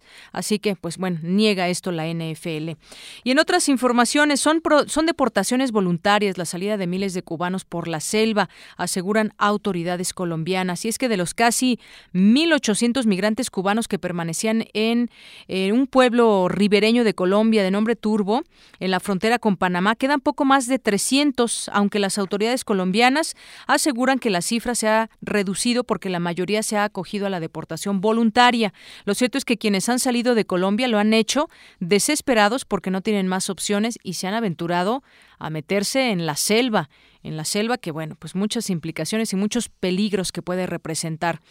Y bueno, más en más información por amplia mayoría, el Senado de Brasil aprobó el juicio político a Dilma Rousseff, otro revés que sufre eh, eh, eh, Dilma Rousseff y la dejó al borde de la destitución, mientras la atención de Brasil está centrada en los Juegos Olímpicos de Río de Janeiro, tras una sesión de 16 horas y agitadísimos debates en Brasilia, el Senado aprobó esta madrugada y por amplia mayoría la apertura del juicio político a la suspendida presidenta Dilma Rousseff, con lo cual el terreno ya queda listo para que a fin de este mes se decida si la mandataria acusada de manipulación de las cuentas públicas, no de corrupción, es destituida o no. Pues ahí está esta histórica sesión que, como manda la Constitución, fue encabezada por el presidente supremo del Tribunal Federal, Ricardo Lewandowski. 59 senadores apoyaron el juicio a Rousseff, 21 en contra. Y por último, nuestra información internacional, mueren cinco en un nuevo, cinco personas en un nuevo bombardeo a Alepo. Hoy prosiguen los combates entre los rebeldes y el ejército sirio al sur de Alepo en el marco del intento de las facciones armadas de cortar las vías de acceso y suministro a la zona en manos del régimen en el oeste de la ciudad. Los insurgentes consiguieron el pasado fin de semana romper el cerco militar impuesto a mediados de julio sobre los barrios rebeldes ubicados en la parte oriental de Alepo y hoy accedieron por primera vez suministros a la zona, una zona que prácticamente pues está abandonada en plena zona de guerra, muchas familias que aún siguen atrapadas y con muy pocos servicios para subsistir. Dos con veinticuatro minutos, vamos a hacer una pausa, un corte y regresamos. Queremos conocer tu opinión. Síguenos en Twitter como arroba PrismaRU. Para nosotros, tu opinión es muy importante. Síguenos en Facebook como Prisma RU. Ingredientes para hacer la pócima de la diversión. Ancas de rana intrépida. Ratones de laboratorio. Plumas de pollo creativo. Mm, medio litro de carcajadas. Y listo. Revolvemos todo y decimos... ¡Hocus Pocus! Hocus Pocus, la revista de los peques y no tan peques. Todos los sábados de las 10 a las 11 de la mañana por el 96.1 de FM. Diviértete aquí en Radio UNAM.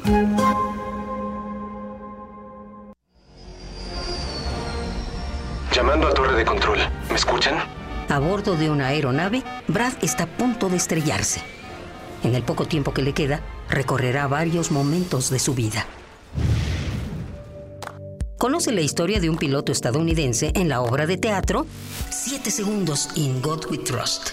Los lunes de agosto a las 20 horas en la sala Julián Carrillo, Adolfo Prieto 133, Colonia del Valle. Entrada libre. Radio UNAM.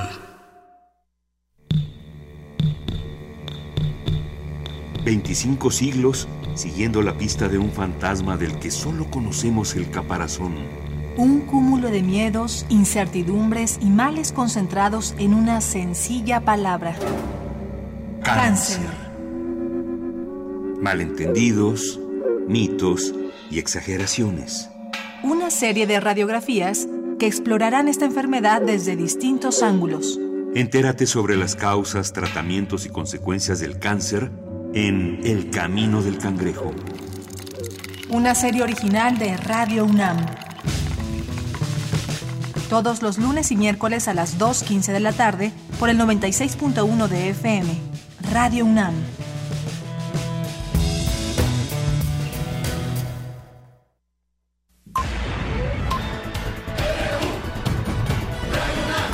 Prisma RU. Debate RU.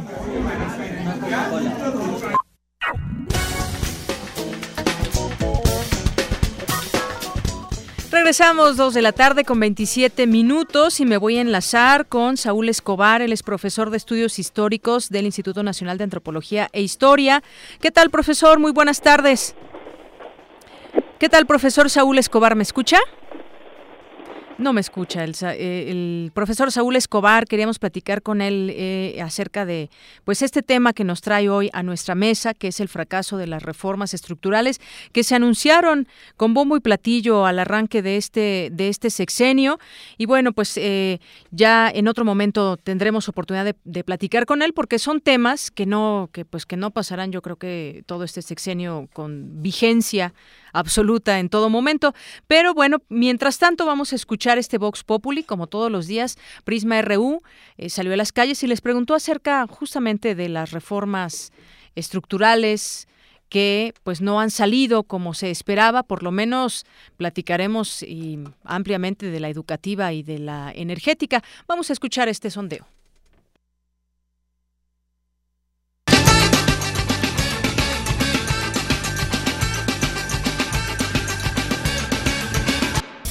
Todo es un, fraude en el cual la gente está siendo manipulada por los intereses internacionales, creérselo y seguir saqueando nuestro país y tener más pobre a nuestro pueblo, porque realmente el que sufre es, es el pueblo. Pues creo que no lo han implementado tan claramente y yo creo que siento que la energética es un poco engañosa tal vez, porque no, no creo que haya habido tanto cambio, pero pues para mi gusto sí. Sí, porque yo no veo, yo no veo que en mis recibos de luz ni de lo que se tenga que ver hayan bajado. Han fracasado rotundamente. Yo creo que lejos de, apoyar al, pueblo mexicano, ha sido un, lazo más para seguir estellando la, los bolsillos de, las empresas transnacionales y en este caso con los profesores, un retroceso a la educación eh, me parece que no han sido las adecuadas sobre lo que ellos han prometido y hacen todo lo contrario.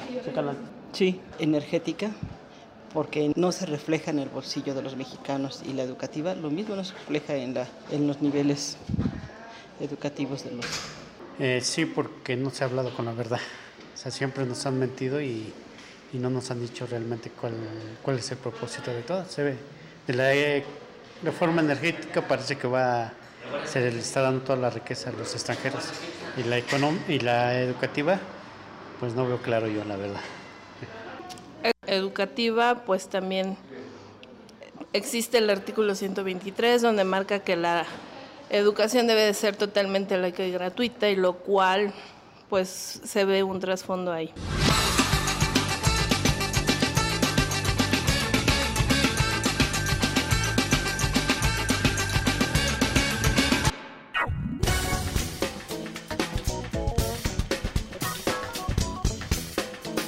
Dos con 30 minutos, el fracaso de las reformas educativas es nuestro tema de hoy en esta mesa de debate y análisis.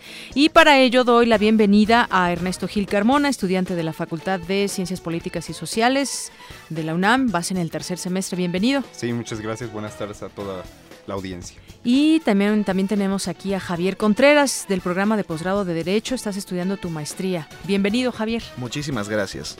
Bueno, pues yo quisiera platicar con ustedes, ir poniendo en contexto todo ese tema de las reformas estructurales. Decía yo que se anunciaron con gran ahínco al inicio del, del, sexenio y que poco a poco hemos visto ya en los hechos cómo va funcionando esto, porque de pronto lo que nos puedan decir en una, en una ley, en una reforma, lo que se escribe, los discursos, cómo se llegó a ella, pues puede sonar muy bonito y maravilloso y sobre todo pues en un país que busca el progreso y demás. Pero ya en los hechos pues vamos viendo otras cosas. Si les parece bien, vamos a empezar con el tema eh, en general de las reformas estructurales. ¿Cómo ven usted, ustedes este panorama? Y luego entramos más de lleno a estas dos reformas que han sido muy polémicas, que una es la reforma educativa, eh, los maestros, la CENTE, el nuevo modelo educativo, y por otra está la reforma, la reforma energética gasolinazos, bueno, también tiene que ver ahí Hacienda, la inflación sube, las tarifas eléctricas, en fin, ya no sabemos por dónde, por dónde vamos de manera clara. Empezamos contigo, Ernesto Gil. Bueno, pues tenemos un panorama, creo yo, em, enfrentado de un país polarizado completamente ante los magros resultados que se han tenido en, en general en todas las reformas estructurales que se han venido impulsando desde desde 2012 que llega al poder eh, Enrique Peña Nieto. Y en lo particular, en este caso, pues la reforma energética y la, reforma educativa. Creo yo que parte de buenas intenciones, en, cierto sentido, de la intención de querer construir un país mejor, de querer em, darle al país la altura necesaria para la competitividad del siglo XXI, de de un país globalizado, pero creo yo que el error fundamental es que las cosas no están de acuerdo o instrumentadas, planeadas, de acuerdo a la realidad del país. A las realidades, eh, diría yo, mejor a las realidades que existen dentro del país, dentro de las comunidades, dentro de los estados de la República Mexicana. Puede sonar, como, como ya lo dijiste, eh, muy bien en, el, en la letra, puede sonar perfecto en el aspecto de la ley escrita, pero ya a la hora de revisar los resultados sustantivos, vemos que no ha, no ha resultado vemos que se ha llegado no a mejorar el, problema, en este caso educativo, sino que se ha empeorado. Partimos desde 2012 con ya una polarización, una cierta polarización por el aspecto educativo y a pesar de los esfuerzos que se han hecho a partir del gobierno federal o de las instituciones gubernamentales, hemos visto ya una polarización que nos ha llevado a cosas tan lamentables, creo yo, como Ayotzinapa o como Nochixtlán. Así es. Y sí, sobre todo, pues bueno, eh, tres años que hemos visto sin mejora, por ejemplo, en la educación. Se anunció esta reforma, pero todavía en los hechos no tenemos una mejora en la, en la educación, en las aulas, que se diga, bueno, ya avanzamos tres años, sino que, pues bueno, todavía se va a implementar esta reforma educativa. Vamos a ver si sí, porque todavía no veo claro yo en este en, este, en estos acuerdos, en esta negociación que habría con la CENTE, aunque, pues bueno, se habla de que como ya es ley, ya no se pueda modificar, pero ellos tratan de echar abajo esta reforma. Aún no se han movido de ese, de ese, de ese punto. Pues, con, ¿tú qué opinas, Javier Contreras? Ponos un poco en contexto tu opinión acerca de estas reformas estructurales con las que arrancó el sexenio y en particular si quieres comentar alguna de ellas. Claro, muchas gracias. Yo creo que lo que comenta Ernesto es muy cierto con respecto a los resultados tan cutres que nos han presentado las reformas. Sin embargo, también hay que saber ser justos. ¿A qué me refiero con esto? Eh, de manera específica, con la reforma energética y la educativa, que es de lo que estamos hablando, eh, hay que darle también un poco de tiempo. No, no soy un personal defensor del gobierno, definitivamente no. Sin embargo, las condiciones económicas mundiales no dan para que la reforma energética todavía muestre de lo que supuestamente va a ser capaz. Sin embargo, hay que tener mucho cuidado con esto. ¿Por qué? Porque si bien debido a los acuerdos que toma la OPEP, el establecimiento de los precios de petróleo, del mercado de petrolíficos a nivel internacional no dependen de México y esas decisiones van más allá del gobierno mexicano, eh, es ahí donde los, nuestros políticos, nuestro gobierno, el gobierno de Enrique Peña Nieto, haya la justificación para decir es por esto que la reforma energética no ha funcionado. Sin embargo, tampoco hemos visto una gran participación por parte de los licitadores en la ronda 0 o en la ronda 1, ya que se aprobó la reforma energética a pesar de que Pedro Joaquín Caldwell, secretario de Energía, el día de ayer que compareció ante el Senado, dijo que ya había empresas dispuestas a invertir en México derivado de la reforma pero no dijo qué empresas, no dijo cuándo iban a invertir, ni cuál iba a ser el procedimiento. Entonces, ¿realmente existirán esas empresas? ¿O realmente hay una manera en la que la reforma energética sea rescatada del horrible charco y lodazal donde se encuentra postrada en este momento? No lo sé, pero sí sé que no todo depende de las decisiones de este gobierno para ser justos. Ahora, en lo general, las reformas estructurales, regreso a estos términos amplios, hay que recordar cómo sucedieron. Las reformas estructurales fueron el producto del llamado Pacto por México.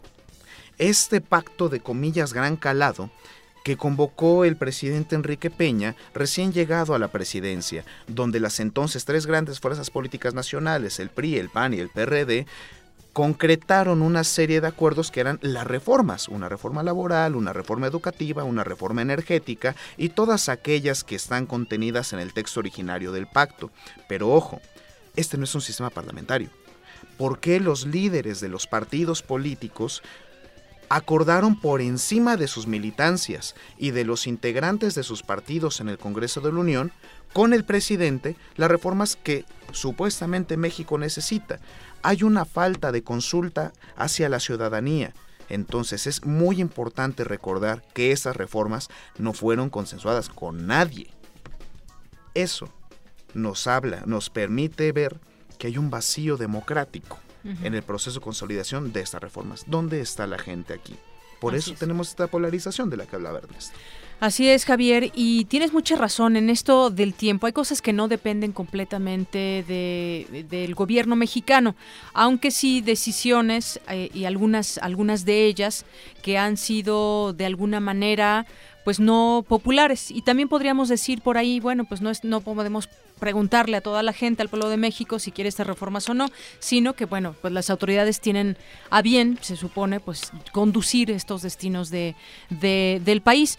Incluso, pues eh, también la entrada de empresas transnacionales ha sido un punto muy mm, de crítica en el caso de la reforma energética y todo deviene de eso, qué bueno que lo recuerdas del, del Pacto por México, donde, pues sin más ni menos, se hizo un pacto que después se pudo conocer que detrás de todo esto estaba José Murat y que, bueno, pues sabemos también quién es José Murat dentro de la política de México, de Oaxaca. Además, bueno, regresa un Murat, a, la, gubernatura, de Oaxaca.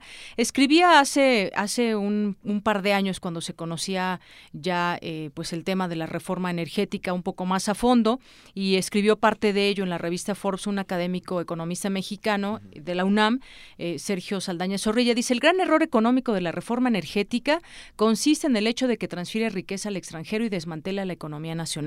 Y otros temas que fueron acompañando, como el fracking, que está prohibido en algunos lugares de Estados Unidos y que aquí traería graves consecuencias. Es decir, muchas otras cosas que, podríamos criticar y que podríamos decir, pero efectivamente habrá que ver también a grandes, digamos, eh, a un mediano, largo plazo, qué de bueno o qué de malo traerán estas, estas reformas. En el caso de la educativa, pues también tenemos eh, el punto sobre pues quién consultó, por ejemplo, a quienes son realmente los que están trabajando en las aulas. Una reforma educativa que se hace, que ellos dicen es punitiva por el tema del, de, la evaluación educativa, donde incluso especialistas, aquí hemos entrevistado a varios de la UNAM, dicen efectivamente no se tomó en cuenta esa opinión de ellos, no en cuanto a moldear o el modelo educativo, porque a lo mejor no tienen todas las herramientas, pero sí en preguntar los cómo se puede llevar a cabo esta modernización en las aulas. ¿Qué, qué decir sobre, sobre, sobre esto, Ernesto?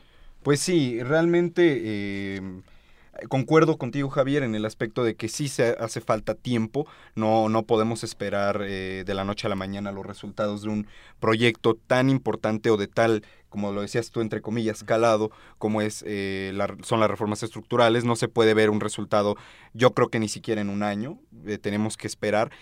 Pero uno de los problemas, creo yo, fundamentales del sistema gubernamental mexicano, perdón, es que no hay una continuidad en ese tipo de proyectos. Entonces, ahorita, por más que nosotros también creamos que tenemos que esperar unos quizá cinco años, diez años para ver los resultados reales que se proponen en estos proyectos, eh, no podemos estar completamente seguros de que la siguiente administración continúe con tal empeño o con tal eh, dedicación el mismo proyecto que se inicia en 2012 con el Pacto por México.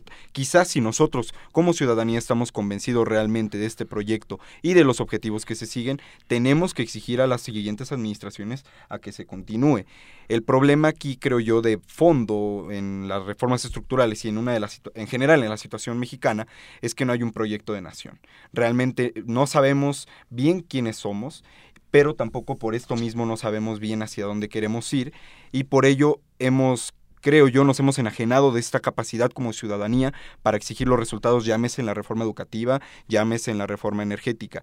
Estos son los problemas que se pueden ver eh, en esta misma implementación del problema educativo. Tenemos a un gobierno intransigente, tenemos también una coordinadora intransigente, que los dos están viendo específicamente por los intereses que tienen y no por el interés, no nada más de los niños de México, sino por el país, exactamente, porque la, la educación parte de un principio básico que es la solidaridad y las miras, la búsqueda de la construcción de un proyecto común para el bien de todas y de todos. Entonces, no debemos de tener las miras, tanto el gobierno, tanto la coordinadora o los maestros disidentes, no deben de tener las miras tan cortas como para ver para su única trinchera. Tenemos que ver por la construcción de un bien común, de un bien común para toda la ciudadanía nacional.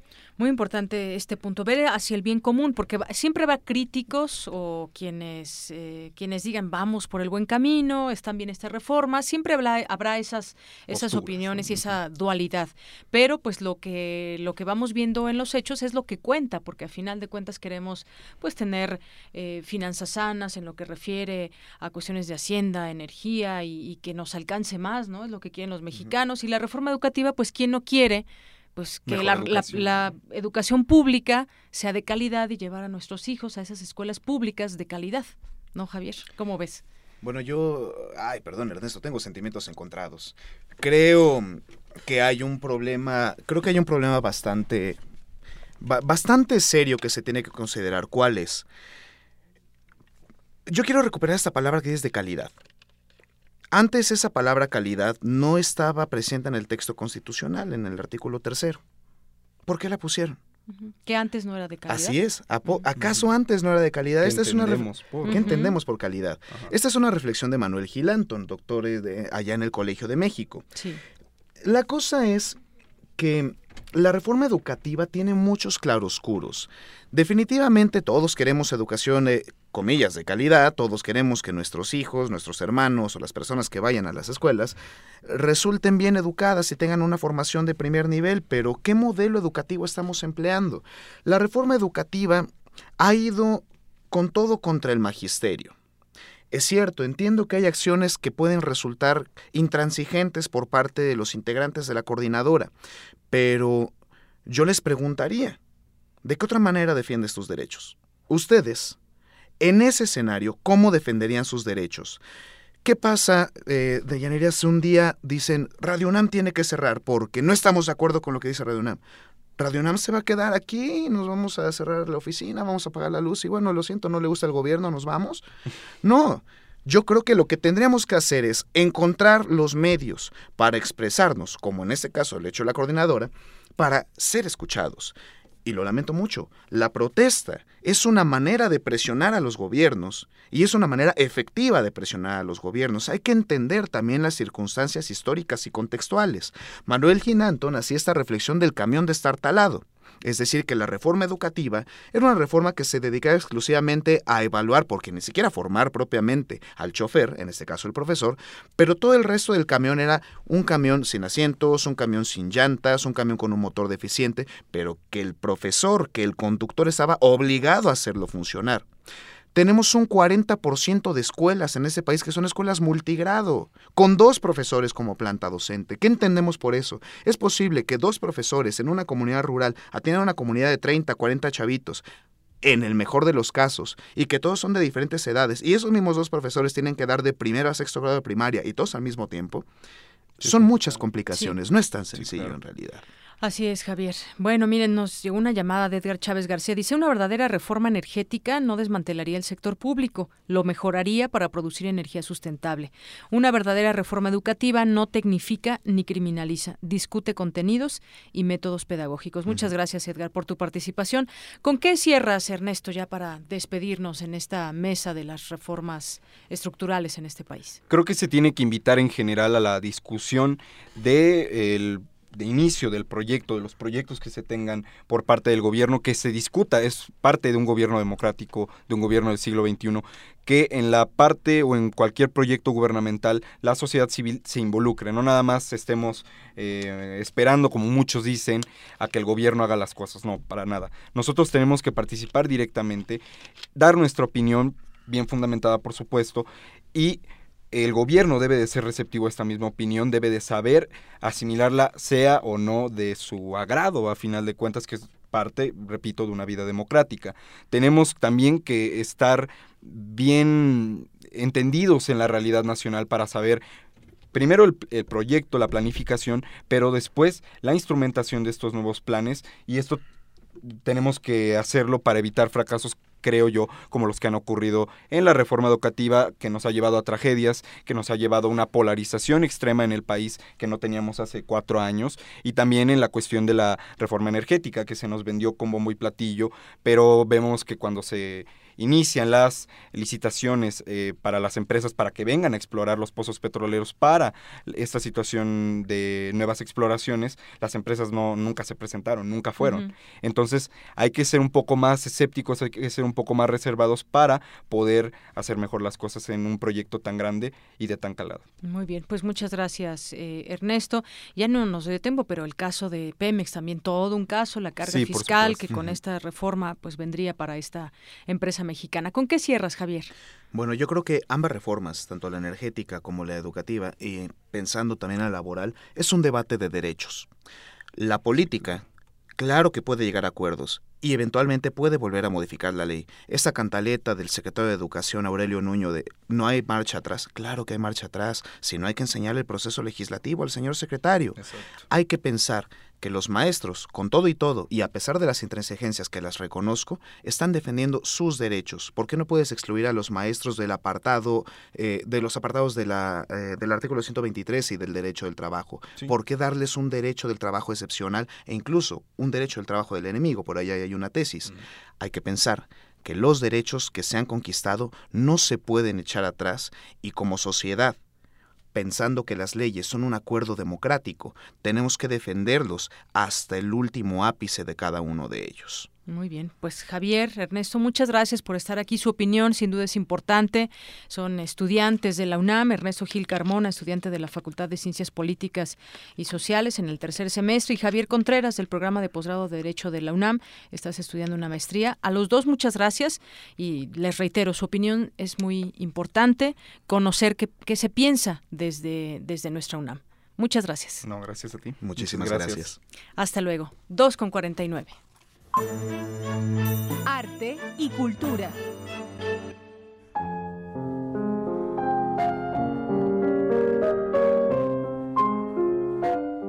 El 10 de agosto de 1876 nace el escritor mexicano Salvador Cordero Buenrostro, miembro de la Academia Mexicana de la Lengua, autor de diversas poesías, narraciones y relatos que dan cuenta de la vida y costumbres del país.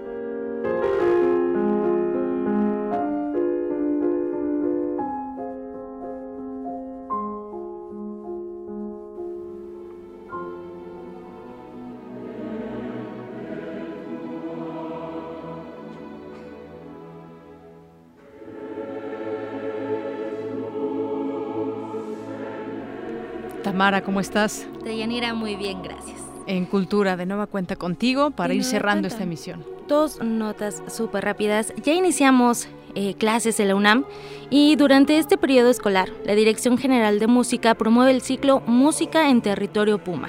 Esto en diversos campus de la UNAM. Deyanira, se trata de 14 presentaciones que se llevarán a cabo del 9, del, del 9 al 24 de agosto en las facultades de arquitectura. Esto fue ya el 9 de agosto, fue el primer recinto. También en la Facultad de Contaduría y Administración. Además en Derecho, Química, Odontología y Veterinaria, en las preparatorias 3 y 2, en la FE Zaragoza y Acatlán y en el CCH Oriente y CCH Vallejo. Una de las principales características de los conciertos es que son breves, exclusivos y con horarios realmente atractivos para los alumnos. Si les interesa y bueno, para consultar eh, las siguientes facultades que van a visitar. Eh, los datos están en www.fam.com www.unam.mx.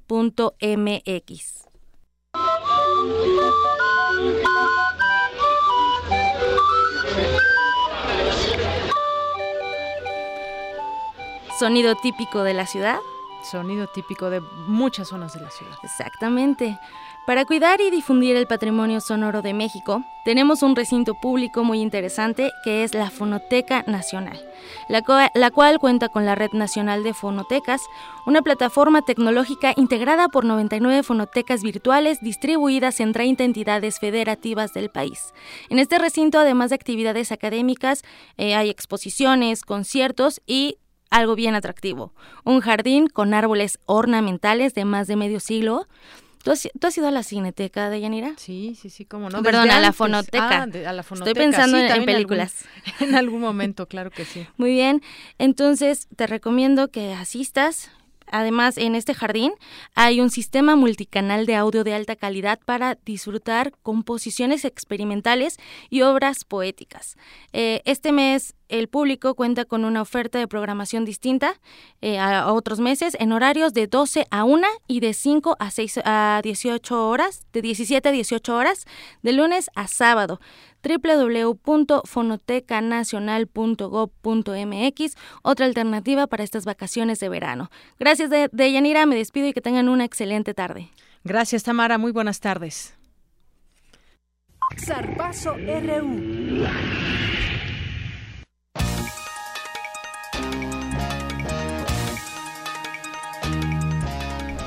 Y bueno, pues regresamos con Eric Morales, que nos tiene más información deportiva. ¿Cómo estás, Eric? De nueva Bien, muchas gracias. Hola de nuevo. Pues acaba de terminar el primer tiempo entre la selección mexicana de fútbol y Corea del Sur. El marcador se mantiene 0 a 0. Con este resultado, México tendría que esperar el marcador entre el partido eh, de Alemania y Fiji.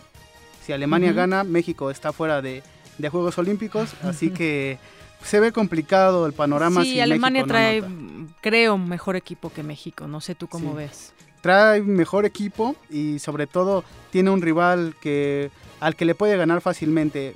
Seguramente sumará y si México no lo hace en este tiempo que queda, pues se puede ir despidiendo de, Juegos Olímpicos. otra medalla más que se va. Y en información relacionada precisamente a la selección, te cuento que Oribe Peralta y Rodolfo Pizarro, quienes se fracturaron nariz y peroné respectivamente y por lo que tuvieron que dejar el torneo, ya regresaron a la Ciudad de México. Peralta confía en que el combinado tricolor seguirá, eh, conseguirá una medalla. Eh, no tengo ninguna duda que van a dejar su, su máximo esfuerzo por traer la medalla. Sí, es, es doloroso, ¿no? pero en, los, en estos momentos es cuando más fuerza, más fuerza se tiene que hacer y, y creo que van a sacar e, ese orgullo y esas, esas ganas de, de crecer. En tanto, Rodolfo Pizarro señaló que se realizará exámenes médicos en nuestro país para conocer la gravedad de su lesión. Escuchemos lo que dijo el joven azteca. Pero bueno, como les dije a mis compañeros, no puedo dejar mi sueño en, mejores manos que, en ellos y pues espero y tengo mucha fe de que van a lograr una medalla. No, pues me dijeron que era fractura de peroné, pero, ahorita voy a ir a, Pachuca que me revisen bien y todo para, para ver si ya me operan ahorita. De Yanira, Hoy en nuestra efeméride deportiva recordamos al gran Bambino, un gran beisbolista que pasó a la historia por su forma de batear y darle a la pelota. ¿Cómo no?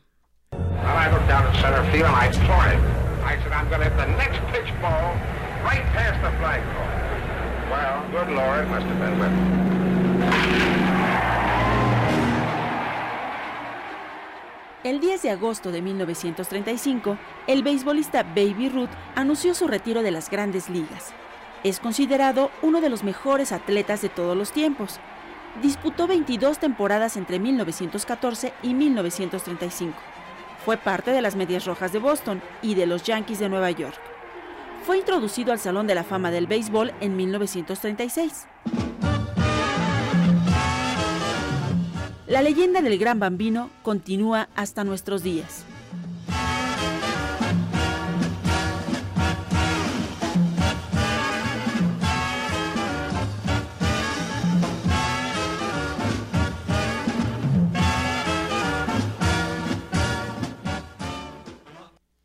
Y en más información de Juegos Olímpicos. En estos momentos se está llevando a cabo la final de trampolín de 3 metros en clavados sincronizados, donde participa Rommel Pacheco y Jairo Campo.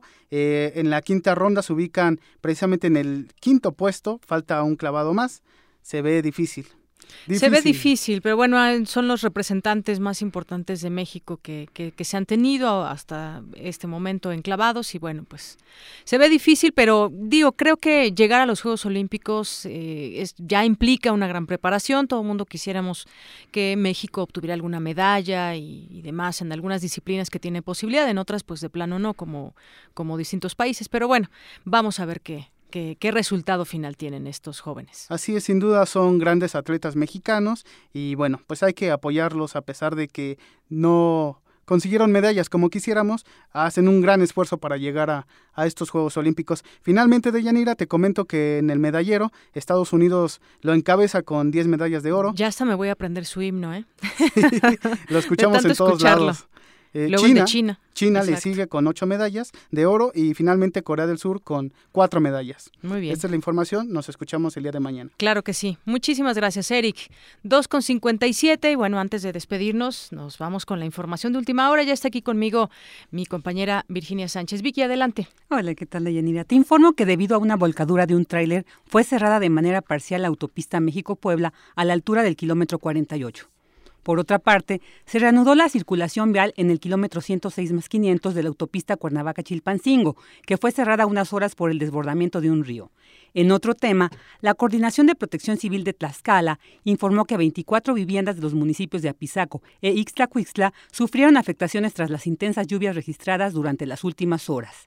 En el ámbito internacional, este miércoles, 78 congresistas estadounidenses enviaron al secretario de Estado de Estados Unidos, John Kerry, una carta donde expresan su preocupación por la crisis de derechos humanos que se vive en México. Esta es la información hasta ahorita. Muchas gracias, Vicky. Ya casi nos vamos. Rápidamente les doy los ganadores de los boletos eh, para este viernes, viernes en la sala Nezahualcóyotl a las 8.30, ahí en el Centro Cultural Universitario. Sadia Isabel de la Rosa Cruz, Manuel Becerril Linares, Violeta Ortega Navarrete, Juan Antonio Rosas Zavala, Eduardo Trilla Zárate y Pedro Cruz Gómez.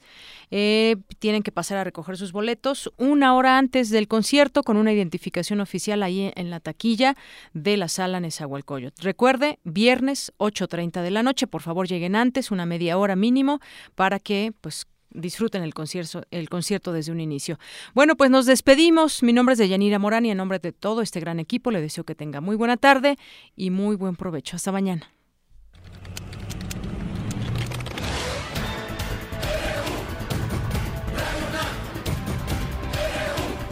Prisma RU, los perfiles del acontecer universitario de México y el mundo en una frecuencia. De lunes a viernes, de una a 2 de la tarde.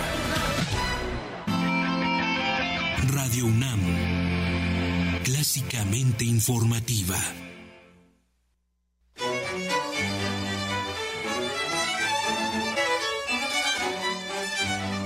XEUN Radio UNAM Transmite desde Adolfo Prieto 133, Colonia del Valle.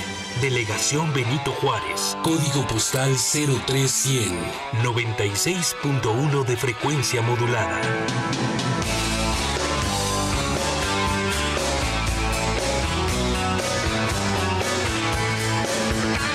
Clásicamente actual.